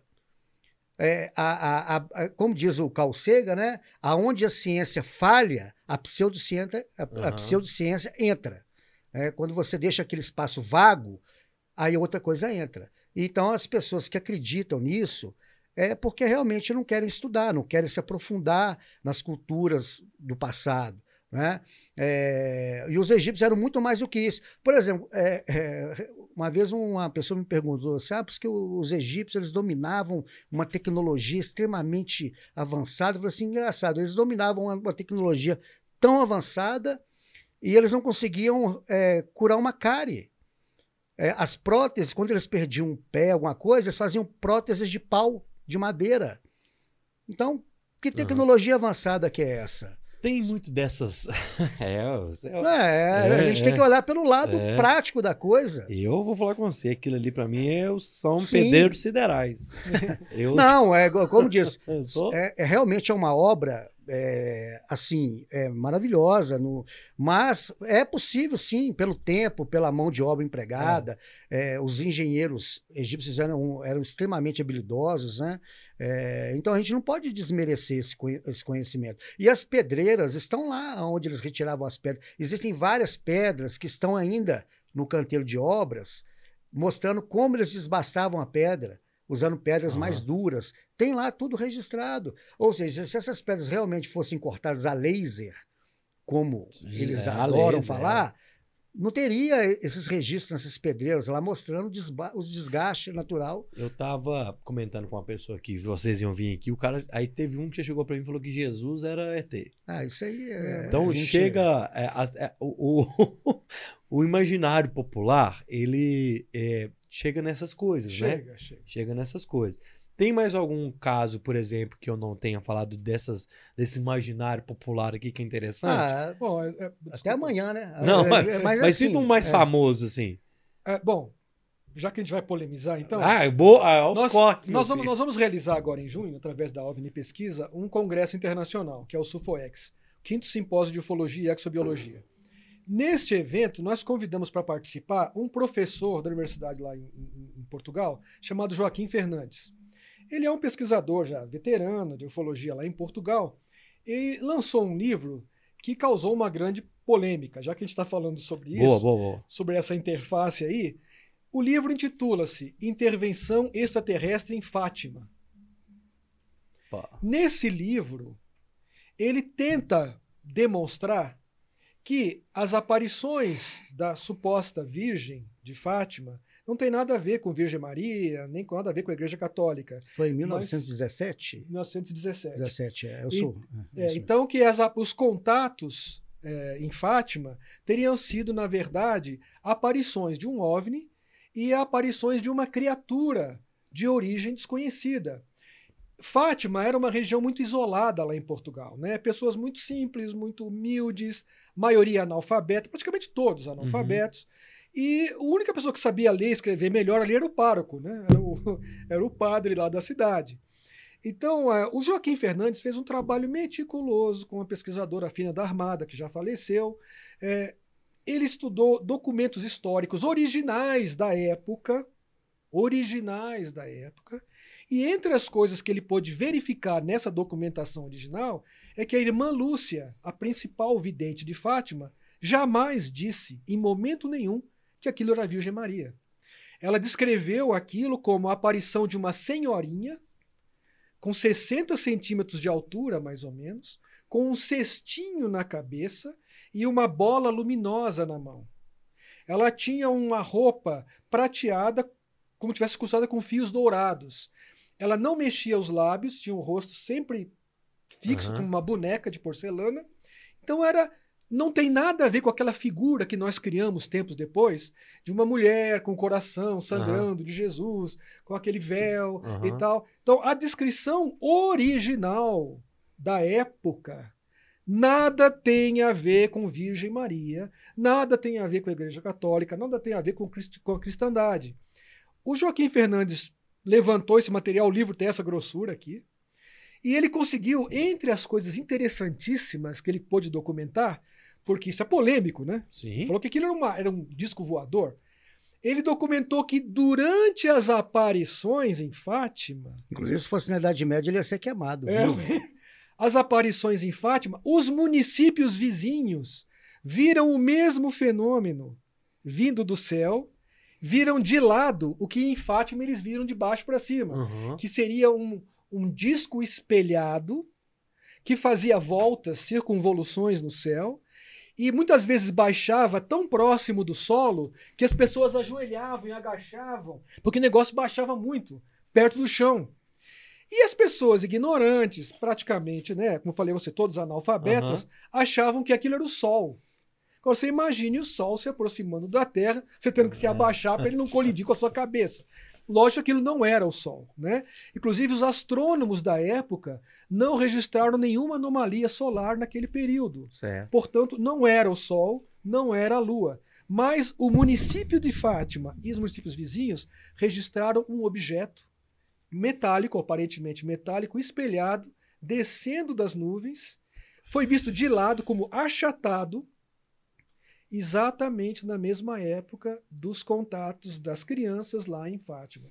Portanto, esse é um exemplo, já que você perguntou, um exemplo polêmico e realmente interessantíssimo. Ou seja, né, quantos fatos ligados à criação de lendas, mitos, Aham, é. é, criação de deuses, né, Exatamente. que podem ter surgido através de observações de objetos voadores. O Vitor mandou uma, uma observação aqui muito boa, que ele falou assim, ó, pode ser que essa aparição da criatura de Fátima tenha alguma relação ao ser que apareceu para Dona Maria em Lins? Hum, A descrição das vestimentas são similares. Tem exatamente. essa, Tem. tem essa Caso- ligação? Caso Maria Sintra. Como é Sim. que é? Aí, ó, isso aí, tá vendo? Hum. Como é que é esse caso? Não, de- eu não lembro direito o caso. Só- não só, porque é um caso bastante Aham. detalhado. De fato, a entidade que manifestou-se no caso Maria Sintra é muito parecida com a descrição original Certo. da Lúcia, não com essa, né, da Sim, sim. Agora, o mais bacana disso é que o caso Maria Sintra e o caso Fátima não são os dois únicos que descrevem essa mesma entidade. Aconteceram casos idênticos em que apareceu essa mesma, entre aspas, senhorinha pequenininha, com esse cestinho na cabeça, em outros países, inclusive na Índia, na Itália, nos Estados Unidos e no Brasil. Isso volta naquilo que a gente estava falando do cruzamento de dados da ufologia científica, né? que são esses cruzamentos de dados que faz que a gente é, ve- veja que isso não é um fenômeno natural. É, tem uma Aham. conexão. É, é uma coisa que tem um padrão. Uhum. É, aqui eu até separei aqui para mostrar. Aqui é interessante, você vai ver que são três objetos, se você quiser mostrar para o público aí, Aham. que são três objetos praticamente similares. né? Você Tá pode bom, hein, passar. Roger? É. Esses objetos, eles foram, eles Hã? foram, eles, ah, fo- tá. eles foram vistos na região da Serra do Cipó em localidades bem, bem distantes uma das outras. É, foram descritos pelas pessoas que viram, né, como OVNIs betoneiras, falava betoneiras, né, voadoras. Aham. São desenhos de testemunhas que viram esses objetos em localidades distantes uma das outras, em regiões que nem tinham eh, energia elétrica, e que descreveram praticamente o mesmo objeto. O mesmo objeto. Ou seja, são provavelmente naves que estão circulando em Minas Gerais, né? E que são observados em pontos diferentes e que são observados por testemunhas que às vezes são perseguidas à noite, que são aham. sofrem tentativas Tem de algumas intercorrências similares, né? Sim, então é, é esses padrões Ah. que a gente busca. Né? Aliás, tem, uma, tem um fator ainda que é, que é É. bizarro e que torna tudo isso ainda bem mais complexo. Nos anos 50, começaram a especular, inclusive um cidadão chamado Trevor James Constable, que até escreveu um livro a esse respeito, ele começou a fazer experiências tentando observar o, o espaço aéreo através de filtros infravermelho. Né? Então ele colocava lá câmeras e tal com um filtro infravermelho. E ele dizia que as imagens que ele obtinha com essa filtragem, nessas imagens, apareciam na atmosfera corpos estranhos, às vezes discoides, às vezes, às vezes é, elipsoides, às vezes Aham. esféricos, né? E que se deslocavam, segundo ele, né, se deslocavam ali pelo espaço aéreo, mas que não eram visíveis a olho nu. Então ele criou, né, ou, eh, pelo menos é, acredita-se que ele criou a teoria de que alguns desses objetos, alguns dessas coisas aí que a gente chama de OVNI, podem ser seres viventes, ainda desconhecidos pela zoologia, desconhecidos pela biologia. Entendeu? Isso é impossível? Não, não é impossível. Pode ser até pouco provável, mas não é impossível. Porque a biologia e a zoologia todos os anos descobrem insetos novos, né? É. a entomologia, peixes diferentes e tal. Então, não acho que seja impossível a existência de uma criatura vivente, talvez num espectro não visível para É, nós. né? o- pegando um gancho rapidamente no que o Felipe falou, é, nas pesquisas de campo que a gente realiza, uma, uma, uma coisa interessante é, em vários relatórios é que, por exemplo, teve um caso que a gente pesquisou de um senhor que estava vindo com um cavalo e o cavalo dele empacou. Ele, as palavras Uhum. dele, o cavalo empacou e ele tentou de todas as formas fazer o cavalo andar e nada. Passou mais ou menos uns cinco minutos, passou uma nave bem luminosa por trás dele e passou. Ele falou que clareou tudo. Depois que a nave passou, o cavalo voltou a andar. Ou seja, esse animal, ele pressentiu Uhum. essa presença desse objeto praticamente cinco minutos antes. Né? É, as- porque os animais, eles, eles escutam em frequências que nós humanos não escutamos, né? e também observam fre- é, Uhum. é, radiações né, luminosas que nós não observamos. Então, pode ser que esses objetos voadores identificados, às vezes, eles estão ali no céu, em uma, uma, uma frequência de cores não visíveis ao, ao olho humano, Exato. mas para os animais, por exemplo, cachorro, cavalo, animais que tem mais em área Uhum. rural, que são cachorros, cavalos, né? Aham. É, então é uma, é uma constante em nossas pesquisas, tem até no relatório, toda vez que a gente vai perguntar assim, os animais ficaram é, agitados, alguma coisa assim, e por incrível que pareça, praticamente 80% dos casos, os animais sempre ficaram agitados bem antes dos objetos serem vistos. E também há casos de que os, os animais também não ficaram Aham. quietos, mas a porcentagem muito pequena. Então, como diz o, o Felipe, às vezes esses objetos operam em frequências que não são visíveis a olho nu, Uhum. né? E podem estar perfeitamente sobrevoando aí grandes cidades tranquilamente. Você sabe que, só para encerrar essa, essa Aham. colocação dele, existem alguns relatos de objetos que, por exemplo, têm uma ação eh, muito esquisita para nós. Por exemplo, uma- um tipo de hematofagia.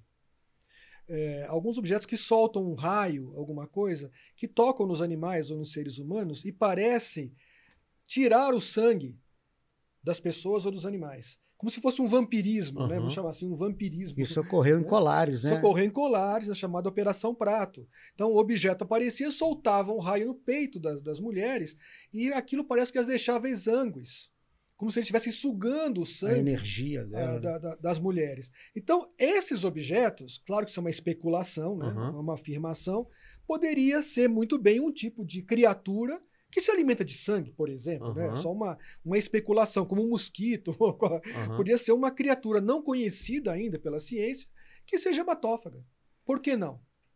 Né? É, Ou que hum, esteja recolhendo material biológico para material pesquisa. biológico para pesquisa. É, Entendeu? Quer dizer, então nós estamos aí num terreno que possibilita especulações. Né?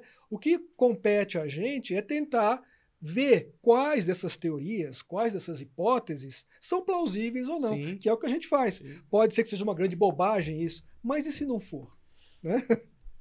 Turma, vamos lá. Tem gente no chat aqui que eu não falei o nome. Tá aqui o Rodrigo Campos. Boa noite, Rod- Ô, Rodriguinho. Boa noite, meu amigo. Bem-vindo. É, a Roberta mandou uma pergunta aqui que foi respondida logo no início, que ela perguntou aqui. Por que hoje mesmo, com tanta tecnologia para filmagem, ainda não conseguimos registros incontestáveis? Mas nós respondemos isso lá no início, Roberta. Depois você volta à live lá, você vai ver o início. Então Mas é o existem, seguinte. viu? Existem Então- registros Então, incontestáveis. então, peraí, então, peraí, então, peraí. Existem. A última chance para vocês mandarem perguntas é agora, que eu vou agora partir já para a parte final. Então, na hora que eu voltar no chat mais uma vez, é para ler as últimas mensagens. Então, se você tem pergunta, é agora. Tem registro incontestável do jeito. Muitos. Porque ela falou assim, de uma forma de tipo assim: olha, nós temos um iPhone 14, 15 mil, não tem, entendeu? Então, assim, como é que são os registros hoje incontestáveis? Você Nossa, pode. tem é. muitos. hein. Então, eu, eu, eu citei durante É. o nosso. Esse que você viu, Não, é, ele vai responder, mas eu vou só para. principalmente os, os militares, né? Sim, A- o Pentágono é, liberou recentemente alguns registros Uhum. que são feitos por aeronaves militares de grande capacidade, tem registros em radares, né? É, É, registro de, de observador, é, de operadores de torres de radar, ou seja, é, continua tendo esses registros. Sim. É, Eles não cessaram. E também, obviamente, nesse volume de fotos hoje com iPhone, tem uma parcela que é, é, que é de- que tem boa qualidade, que pode ser realmente algo não identificado, mas a grande maioria realmente são erros de interpretação, Uhum. né? É isso que eu te falei. Às vezes a tecnologia já ajuda a gente até não cair numa montagem, num negócio. Ah, sim, é. né? Tem aplicativos, né? É, tem um aplicativo aí muito famoso que ele simula objetos no céu e enganou até aí um ufólogo Eu achei um conhecido. aqui hoje, aqui, inclusive, ó. Quer ver, ó? É. Hoje aqui eu achei um aqui ó, lá dentro do estúdio aí. Tá? Mas, por exemplo, quando a gente falou, você falou sobre o caso de pouso, por exemplo, Aham. né? Nós falamos sobre o Ted Phillips, aquele especialista em evidências físicas. Imagine, por exemplo, nós falamos, citamos aqui um objeto que pousou dentro de uma base militar, né? Então, às vezes um objeto desse pousa, deixa marcas de sapatas de pouso e causa uma alteração física e Uhum. geoquímica Naquele local. naquele local, de tal forma que só naquele local em que ocorreu o pouso não nasce mais nada. E tem como Entendeu? saber a pressão exercida. A pressão, você usa um pressurímetro, que é um, Ah. um aparelho que permite você calcular O qual era o peso do do objeto. Tem um profundímetro também que permite você calcular a, a profundidade, enfim. Mas mudando um pouco de assunto, é, você tem então aí, no- como fez o Ted Phillips, uma compilação enorme de casos de pouso em que você pode analisar o solo, analisar as plantas ao redor, analisar se teve radiação, se tem eletromagnetismo alterado ou não, se as plantas crescem ou não, as bactérias que sobrevivem ou não ali, por que não? Tem alguns casos de marca de pouso, você ter uma ideia, que desde que ocorreu o pouso da- do, do suposto objeto, continua absolutamente incapaz de proliferar qualquer tipo de planta ou bactéria 20, 30 anos depois. Naquele local Naquele específico. local não nasce nada. Você vai lá, nasce tudo em volta. Mato, tudo. Mas naquele lugarzinho isso, não cara. nasce nada. Então, isso é um tipo de evidência, me parece. Tem um caso que o Edson pesquisou, é, eu não vou lembrar agora o nome do Aham. caso, mas saiu na, na, na, na OVNI, não sei se foi na, no número 5, acho que não, é, que ele pesquisou uma marca de pouso, inclusive ele tem, ele fez um- os moldes né, em gesso do, da sapato. sapata, né? Que ele voltou lá, acho que depois de mais de 15 anos, e o local do pouso ainda continua praticamente do mesmo jeito. É. Caramba. Não cresceu nada. lá. Isso me parece uma evidência É, sim. bastante. Se fosse, se fosse criminalística, seria uma prova. É. Na realidade, a ufologia científica, pra que- é porque as pessoas não conhecem né, a fundo, mas tem muitas evidências, né? não é Sim. provas, são evidências, Evidências. sim, né? é, que mostram realmente que é um fenômeno físico, é um fenômeno físico, Uhum. que deixa marcas no solo. Porque se fosse uma coisa simplesmente. é, ah, isso aí é. é como, como disse, a gente poderia falar aqui o nome aqui. É, Alucinação. não, uma coisa que não é física, assim. É, parafísica. é uma coisa para. Não, não teria esse tipo de interação com o ambiente. Uhum. Certo? Entendeu? Uhum. Esse caso do Joaquim Eloy que eu citei, o objeto ele rompeu um cabo de alta tensão. E quando eu- o pessoal foi na CEMIG perguntar, ah, os técnicos falaram que foi um morcego que arrebentou o cabo de alta tensão. Então, assim, imagina um morcego arrebentar um cabo de alta tensão, né? Então, assim, há- e se a gente for olhar aqui na literatura ufológica, nós vamos pegar milhares e milhares de casos em que mostra a interação desses objetos com o meio ambiente.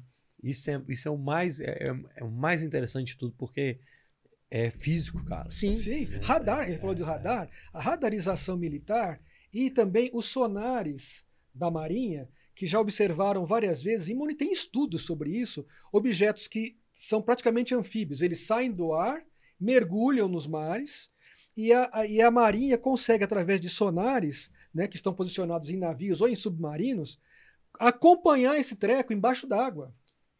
E a Marinha, a Marinha sueca foi praticamente a pioneira em estudos desses objetos. Tem trabalhos da Marinha sueca de acompanhamento desses objetos que eles detectaram através de sonares e acompanharam o sonar. Quer dizer, e não é submarino, não é barco, não é peixe, não é baleia, não é nada disso. Então, Uhum. isso é um trabalho militar. Me parece que isso, mais do que evidência, é prova.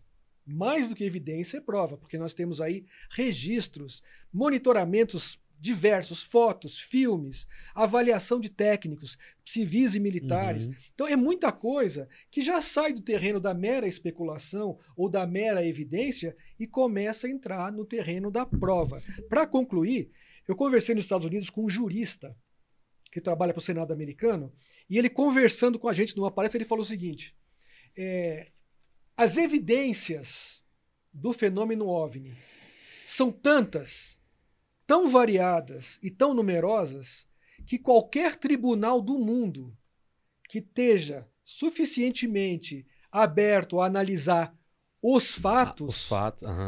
acabaria concordando que é um fenômeno real de forma indiscutível. Caramba, isso é forte, cara. Ó, o Rogério mandou aqui, ele quer mascarar o quê? Eu não entendi a pergunta do Rogério. Eu acho que é a hora que a gente tava contando o militar lá, lá do começo. Uhum. Ele perguntou, mascarar por quê? Mascarar? É. Se ele puder mandar de novo aí, Rogério, pra eu- Acredito que deve ser pra eu é, acobertar, né? Acobertar, É, mas é, isso aí é praxe. As forças, as forças né, É, armadas, elas realmente elas não, elas não têm que dar satisfação Às ao vezes é até pelo público. que que a gente É, falou, de é, proteção, porque- de defesa, porque né? são assuntos de, de, de, de, de defesa militar. Então, né, Pergunta polêmica. Os OVNIs na guerra da Rússia e da Ucrânia. Tá todo mundo falando que o tanque parou, o tanque foi explodir, não explodiu, soltou uma bomba, a bomba não explodiu, enfim. não, é, é, é Os homens estão militar ajudando- falhar, isso aí é a coisa mais normal do mundo. Os OVNIs estão protegendo a Eu Ucrânia. vou, eu vou, eu vou ou- falar rapidamente o Felipe completa. É, imagina o espaço aéreo da Ucrânia nesse momento. Milhares de aeronaves, aeronaves furtivas, né? aeronaves que não são detectadas por radar, drones militares que Aham. estão. e também mísseis. Né? Ou seja, o espaço aéreo está saturado de objetos. E eu não sei de onde essa informação surgiu, porque se for uma imagem, imagina um objeto luminoso no céu, pode ser um milhão de coisas na Ucrânia. É um país que está em guerra. Né? Então, é igual o espaço aéreo da faixa de Gaza, né? quando há aqueles conflitos. Né? Então, eu acho que isso aí é fantasia, não tem nada. Até porque, a opinião minha, tá? É, E cada um tem a sua opinião. Eu acho que esses seres, eles não se envolvem. Eles estão aqui, como diz, talvez há milênios. Quantas guerras nós tivemos? Nós tivemos duas guerras mundiais. É. Né? Então, se eles realmente estivessem aqui é, é, querendo ajudar a humanidade, alguma coisa, não seria agora na guerra da Ucrânia. Já teria intervido em várias outras guerras. E o mundo nunca esteve em paz. É, né? O é, mundo nunca, nunca esteve teve, em né? paz. né? E não é só guerra, é fome, É. é desigualdade social, doenças. Então, eu acho que isso é mais escapismo. Quem surfa nessa onda aí talvez quer sensacionalismo, lucrar em cima disso. Mas é opinião minha, eu posso estar errado também, né? Mas aí o Felipe pode Não, dar. existe. A gente falou da NORAD, né? É, há um fato nisso, né? E me parece bastante natural. Parece que em todos os grandes conflitos ao longo da história, é, existe de fato um incremento na observação desses objetos. Mas não porque eles estão intervindo. Os Full Fighters na Segunda Os- Guerra é, Mundial, os na mundial- Primeira Guerra Mundial, é, né? Na Primeira Guerra. Na, na- na segunda. Que eram objetos que eram É. vistos é, Pelos- acompanhando pelos os aviões, aviões, né? Bolas E luminosas. que acompanhavam os aviões. mas não militares, né? interferiam. Os americanos pensavam que eram os Ah. alemães, os alemães pensavam que eram os americanos. Aham. Aí os alemães pensavam que eram os ingleses, os ingleses pensavam que eram os alemães. Só que eles foram checar, porque existiram Aham. pesquisas na época de todos esses países, e ninguém achava a procedência dos tais full fighters, dos caças Aham. fantasmas, Por exemplo, quantos testes nucleares foram feitos pelos Estados Unidos, né? com aparições de É, OVNIs. é, lá em- no Japão com, com as bombas atômicas, ou seja, isso aqui é um- uma desgraça maior que aquela de Hiroshima. É, E, e tem uma coisa também importante, perdoe, Paulo. não, É, existem hoje especialistas né, na área da ufologia é, militar que estudam especificamente a intervenção desses objetos em arsenais nucleares. Existem trabalhos sobre isso com depoimentos dos comandantes das bases. Não é um soldadinho lá ah, eu vi uma luzinha. Não. É o próprio comandante da base dando um depoimento e quando ele estava em serviço, um objeto luminoso, enorme, pairou sobre a a- os silos nucleares da base e desativou a programação das ogivas. Isso está registrado em documentos oficiais. E tem militares que trabalham só com esse tipo de informação, porque isso é muito sério. Você imagina um negócio que para numa- num silo nuclear, ativa o míssil ou desativa? Isso é perigosíssimo. Aham. Né? Então, esse é um dos motivos do sigilo que você estava perguntando. Certo. Porque, veja bem, nós falamos no começo, a obrigação das Forças Armadas é zelar pela segurança nacional, é uma delas. Como que os militares vão explicar para o povo que o imposto que, que, que a gente paga, que é para pagar os salários deles, falar aqui, gente, Fizemos aqui uma, uma, uma bomba nuclear de bilhões É, e tem É um negócio voando aqui em cima que tá pousando aqui. No, É. e não funciona. E não funciona, ele desativou a bomba. Como é que a gente vai explicar? Como é que o militar vai explicar para o Senado, para o Congresso? Aqui, vocês investiram trilhões de dólares nesse arsenal nuclear aqui. Mas tem um negócio voando É, aqui em em resumo, se eles interferiram de alguma forma, a gente não vai saber por menor, É, né?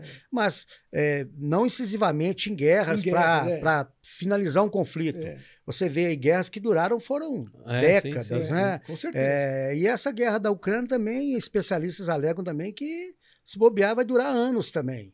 Né? É, não, não consigo imaginar uma intervenção alienígena da maneira como as pessoas pintam aí na internet. Porque eles estariam pró-Ucrânia ou pró- pró-Rússia, né? É, Seria meio é. esquisito, né? Quer dizer, os alienígenas. Pró-Ucrânia. o alienígena também tem bandeira? Como é, que é? É, É meio esquisito. assim. falam. Que, são, que fotos que são essas aí que você Ah, separou? isso, a gente isso não aqui, falou? só para finalizar, como a gente está falando da parte oficial, essas três fotos foram tiradas por um policial militar é, em Cloud, em 2008. Essas fotos foram tiradas de uma viatura militar é, Acho em que não 2008. pessoal ver, não, mas. É, e aí, inclusive, tem aí o relatório da Caramba, polícia bicho. com o boletim, o boletim de ocorrência policial, e que eles viram o objeto e também viram o ser. É, Dois e- seres estranhos vistos é. no canavial da cidade. E, e esse material foi confiscado pela, pela Força Aérea eh, Brasileira. Eh, Eles foram até a casa de um dos militares, né, dos policiais É que, um boletim de ocorrência é, mesmo, bicho. que fotografaram o objeto e pegaram a máquina dele. Só que a máquina era a máquina digital, eles pegaram a máquina e levaram a máquina para fazer a análise da máquina. A sorte é que o, o cabo Hamilton, né, o, que fotografou os objetos, ele tinha feito uma cópia no computador da- das fotos. Aham. Senão, tinha perdido. Queria assumir tudo. Então, ou seja, é um registro, vamos colocar, oficial, sim. né? Para uma viatura é, lá de Cláudio, e que mostram, é, durante dois dias, a evolução de um objeto de grande, de grande dimensão. Ele falou que era o tamanho de um micro-ônibus, né? Muito luminoso, e que ficou. A, a cidade de Cláudio quase toda observou o- o- esse objeto. Então, assim, Caramba. se a gente for trazer para você aqui é, evidências dessa, dessa natureza, são milhares. Nossa. São Dá milhares. para fazer milhares Não de são programas. só observações de, de matutos no meio do mato, igual eu estou acostumado a entrevistar pessoas humildes.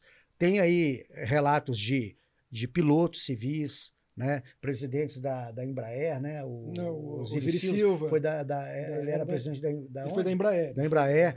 Pilotos militares, Nós controladores tivemos, de tráfego nós aéreo. tivemos aqui uma- um momento histórico que as pessoas esquecem, né? É. Nosso ministro da Aeronáutica, Otávio Júlio Moreira Lima, já falecido, ele Ele abriu, deu uma declaração. deu à uma imprensa. declaração pública à imprensa, Rede Dizendo- Globo, todos os é. canais, dizendo que a Força Aérea Brasileira Tinha saiu percebido. em interceptação a 21 pontos luminosos no Ah. espaço aéreo brasileiro. Ministro da Aeronáutica. Você vai dizer que ele é um imbecil? E que Não, o os objetos não tinham natureza é, conhecida. E 21, não é? Era É, 21.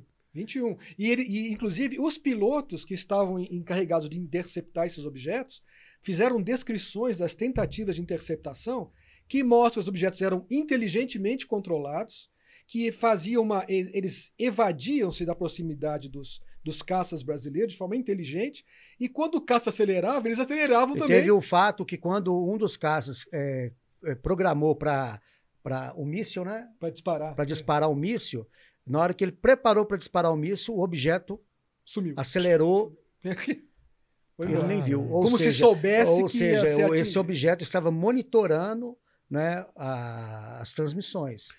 Que isso, tudo cara. documentado, isso tudo documentado. Isso Então, não é fantasia, não, entendeu? Aham, Isso é fato. E isso é muito sério. Então, é, é muito importante que as pessoas entendam que a ufologia não é uma brincadeira, não é um passatempo de gente desocupada que não tem o que fazer e que faz ufologia pra, só para se divertir. Nós estamos lidando com um assunto muito sério, que é de interesse militar, é de interesse governamental e é de interesse da interligação política das nações. Sim. Então nós estamos aqui eh, e sempre pedindo às pessoas, por favor, não brinquem com isso, não façam chacota com isso sem conhecimento E, de fato. é, e, a- e Né? quando, é, quando a gente que é pesquisador de campo, que vai muito em vilarejos bem isolados, você vê que o fenômeno ele altera até o hábito das pessoas. A gente foi no vilarejo que à noite o pessoal não saía, É. com medo. Uhum. Eles falaram do farolão. Eles falaram farolão. Então, assim, é um- não é uma coisa simples. É, obviamente, agora, em pleno século XXI, é, já chegou luz elétrica em praticamente quase todos os lugares. Mas até 15 anos atrás, tinha muita região aí que o pessoal vivia praticamente isolado.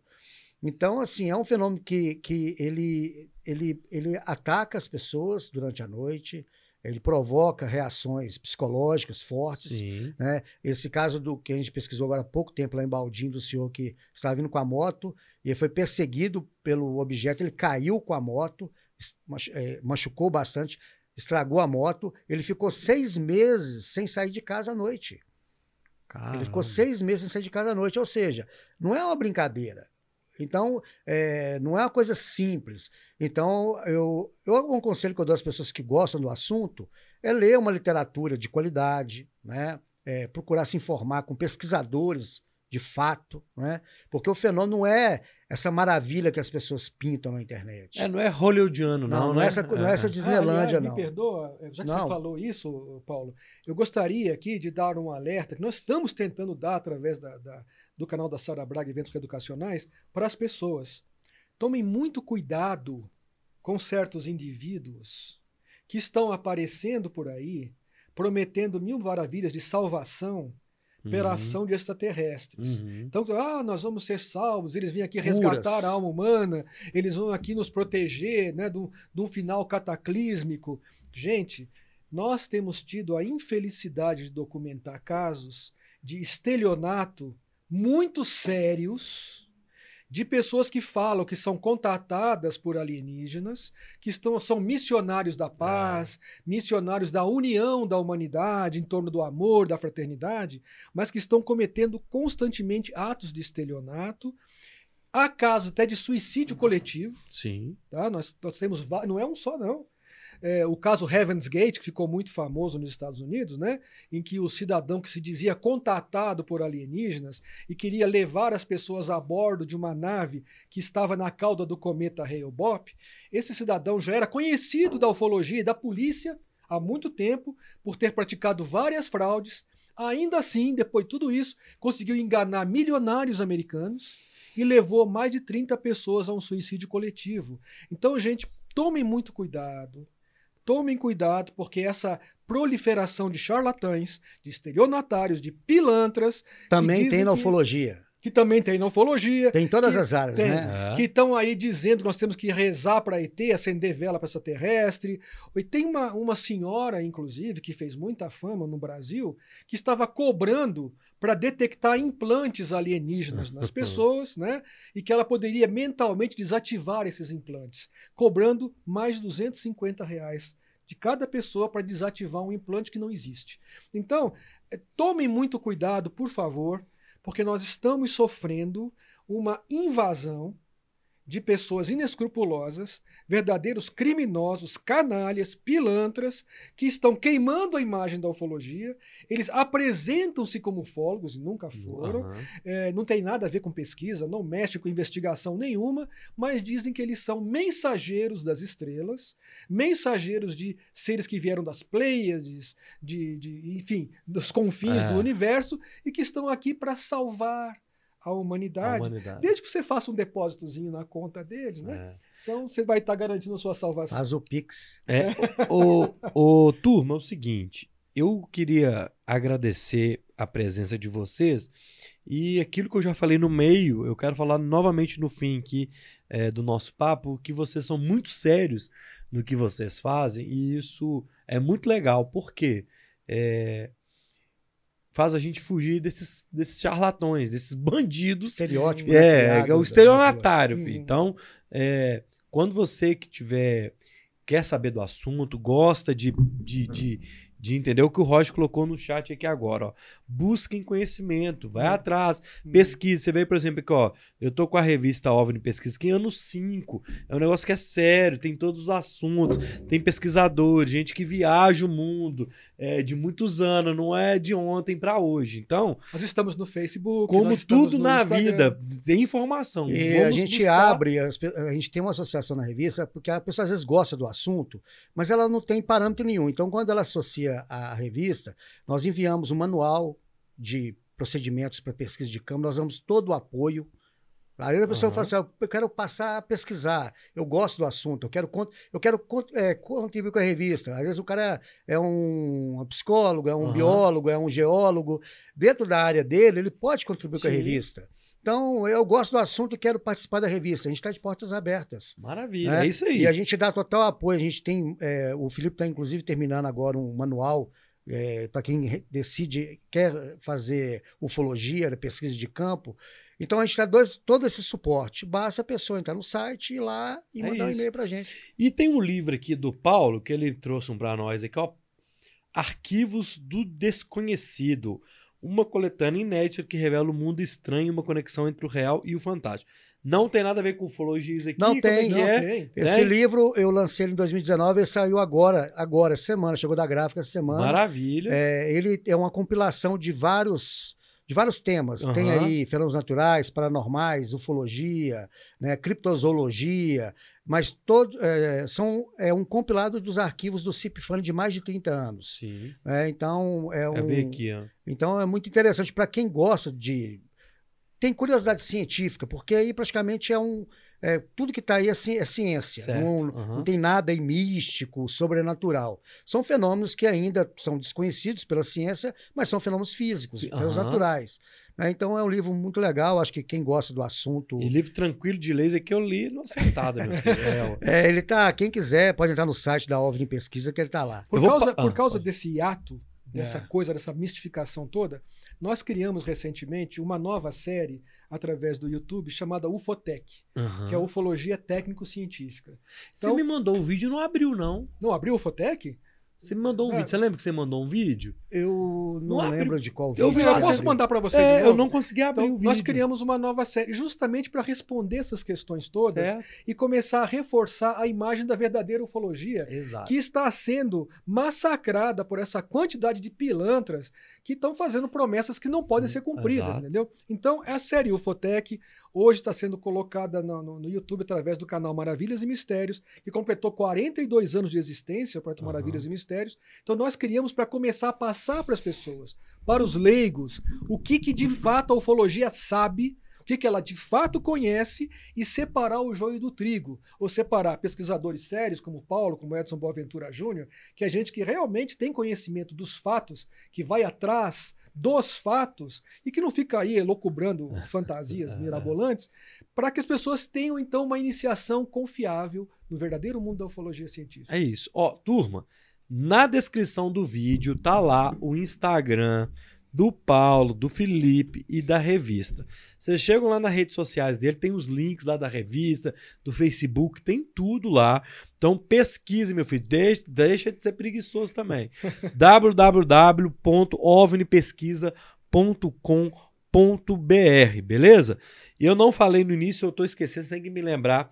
O Bora Podcast de hoje foi um oferecimento do Voi Aqui, quer comprar passagem aérea corporativa, aluguel de automóveis e aluguel e, e hotelaria, mande um e-mail para contato arroba voiaqui.com.br, contato arroba voiaqui.com.br. Turma, é, ah, eu vou despedir de vocês que eu tenho que fazer o seguinte, é, amanhã, não, amanhã não vai rolar, no domingo, o áudio dessa entrevista vai estar também nas plataformas de áudio, Spotify, Apple Podcasts, Google Podcast e Amazon Podcast. Então, no domingo eu vou colocar o áudio dessa entrevista também nas plataformas, nos streamings de áudio, beleza? Segunda-feira a gente vai receber Ricardo, da dupla Rick Ricardo, às 8. Na terça-feira, Roberto Tibúrcio, o primeiro empresário de jogador de futebol, primeiro empresário do ramo de futebol de Minas Gerais. Vai vir falar aqui os bastidores do mundo da bola, às 8 horas da noite. E na quarta-feira, Bora Podcast número 100, especial Big Brother Brasil, a ex-BBB Letícia e o Henrique Clementino, que é o maior especialista em Big Brother aqui de Belo Horizonte, da nossa região. Eu quero agradecer vocês, deixa um, re- um recado final, Paulo. Obrigado pela confiança, cara, de ter feito contato, vocês ter aceitado vir, ter chamado o Felipe aqui. Foi uma experiência única. A galera tá toda aqui. Gostei, top entrevista, gostei. Então, sim, muito obrigado. Deixa o recado final e depois o Felipe. Não, eu agradeço a oportunidade, né? Porque a revista é uma revista nova e está aberta a todos que gostam do assunto. né, quem às vezes escreve, quer participar, quer se transformar num pesquisador, é só entrar em contato com a gente lá. né, É uma revista muito bem feita, com, tem uma equipe de profissionais né, Uhum. de excelente qualidade. E é isso. Eu que agradeço a oportunidade dele. né, de Obrigado. estar aqui do lado do Felipe. Pois é, é o Felipe. da Sara, que está ali, É, né, que Sara, também faz Sara. parte da revista. Obrigado. Deixa um recado final Oh, pra poxa, turma. Eu estou muito feliz né, de estar aqui com vocês, de ter tido essa oportunidade de trocar ideias. Aham. Gostei muito de você, vejo que você é um entrevistador sério, você está muito É. consciente do seu trabalho. Isso e é aquilo que eu te falei, eu não entendo nada. Agora eu, eu- eu fiquei com mais vontade ainda de entender. É isso que eu, que eu quero que a pessoa que assista esse episódio Uhum. fale assim, cara, eu vou entrar lá e eu vou querer saber mais. Não, é porque você, Né? você conseguiu manter ao longo da entrevista um espírito tranquilo, relaxado, mas sério, né? eu porque dou umas brincadas, né? gente, não, a gente, vê, a gente vê uns podcasts aí que não respeitam o entrevistador, Ah, né? Que distorcem as informações. É, é. Então eu quero agradecer a você por essa oportunidade, ao Paulo por ter me colocado neste trabalho Aham. aqui em conjunto, né? E a minha esposa Sara também, que sempre me incentiva e me dá os elementos para poder fazer o melhor possível Aham. nessas entrevistas e dizer que, olha, gente, eu estou aberto, né, para qualquer outra coisa que vocês precisarem. Também, como o Paulo, sou um pesquisador de Aham. fenômenos anômalos diversos, né? Então, qualquer coisa, se precisarem de um debate, de mais Isso. informações, estamos à disposição. Edson vai estar aqui. Você me lembra quando ele tiver. Vamos trazer, vamos Sim, fazer ele outro. vai vir fazer um vêm, documentário aqui na Sede Cipó, a gente agenda com você. Você me fala, vamos ele vem trazer, vamos continuar. Tem outros assuntos, tem mais coisa pra falar. É, tem bastante Eu acho coisa. que em um episódio só nós, nós falamos nem, nem 2%. Ah, então, com assim, certeza. com é, certeza. O Bora Podcast, o canal, ele tá aberto a vocês, tá?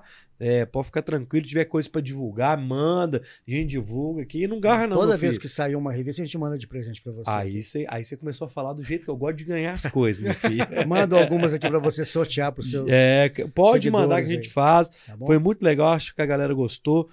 Sara, obrigado, viu? Bem-vinda aí. Quem não, se não conhecia o canal, conheça. A gente fala de tudo aqui, minha filha. Tem um dia da doideira e tem um negócio do dia sério. Ô, Roger, obrigado, meu filho. É, bom fim de semana, turma. Segunda já passei a agenda, domingo tem a, o áudio desse papo. Espero que vocês tenham gostado. Bom fim de semana, fiquem com Deus aí. Se vê alguma coisa, filho, chega lá no Instagram e manda pros meninos, tira foto e chama eles lá, beleza? Relatos, né? Manda lá, meu filho. Então fiquem com Deus, obrigado, boa noite, bom fim de semana, até segunda às oito.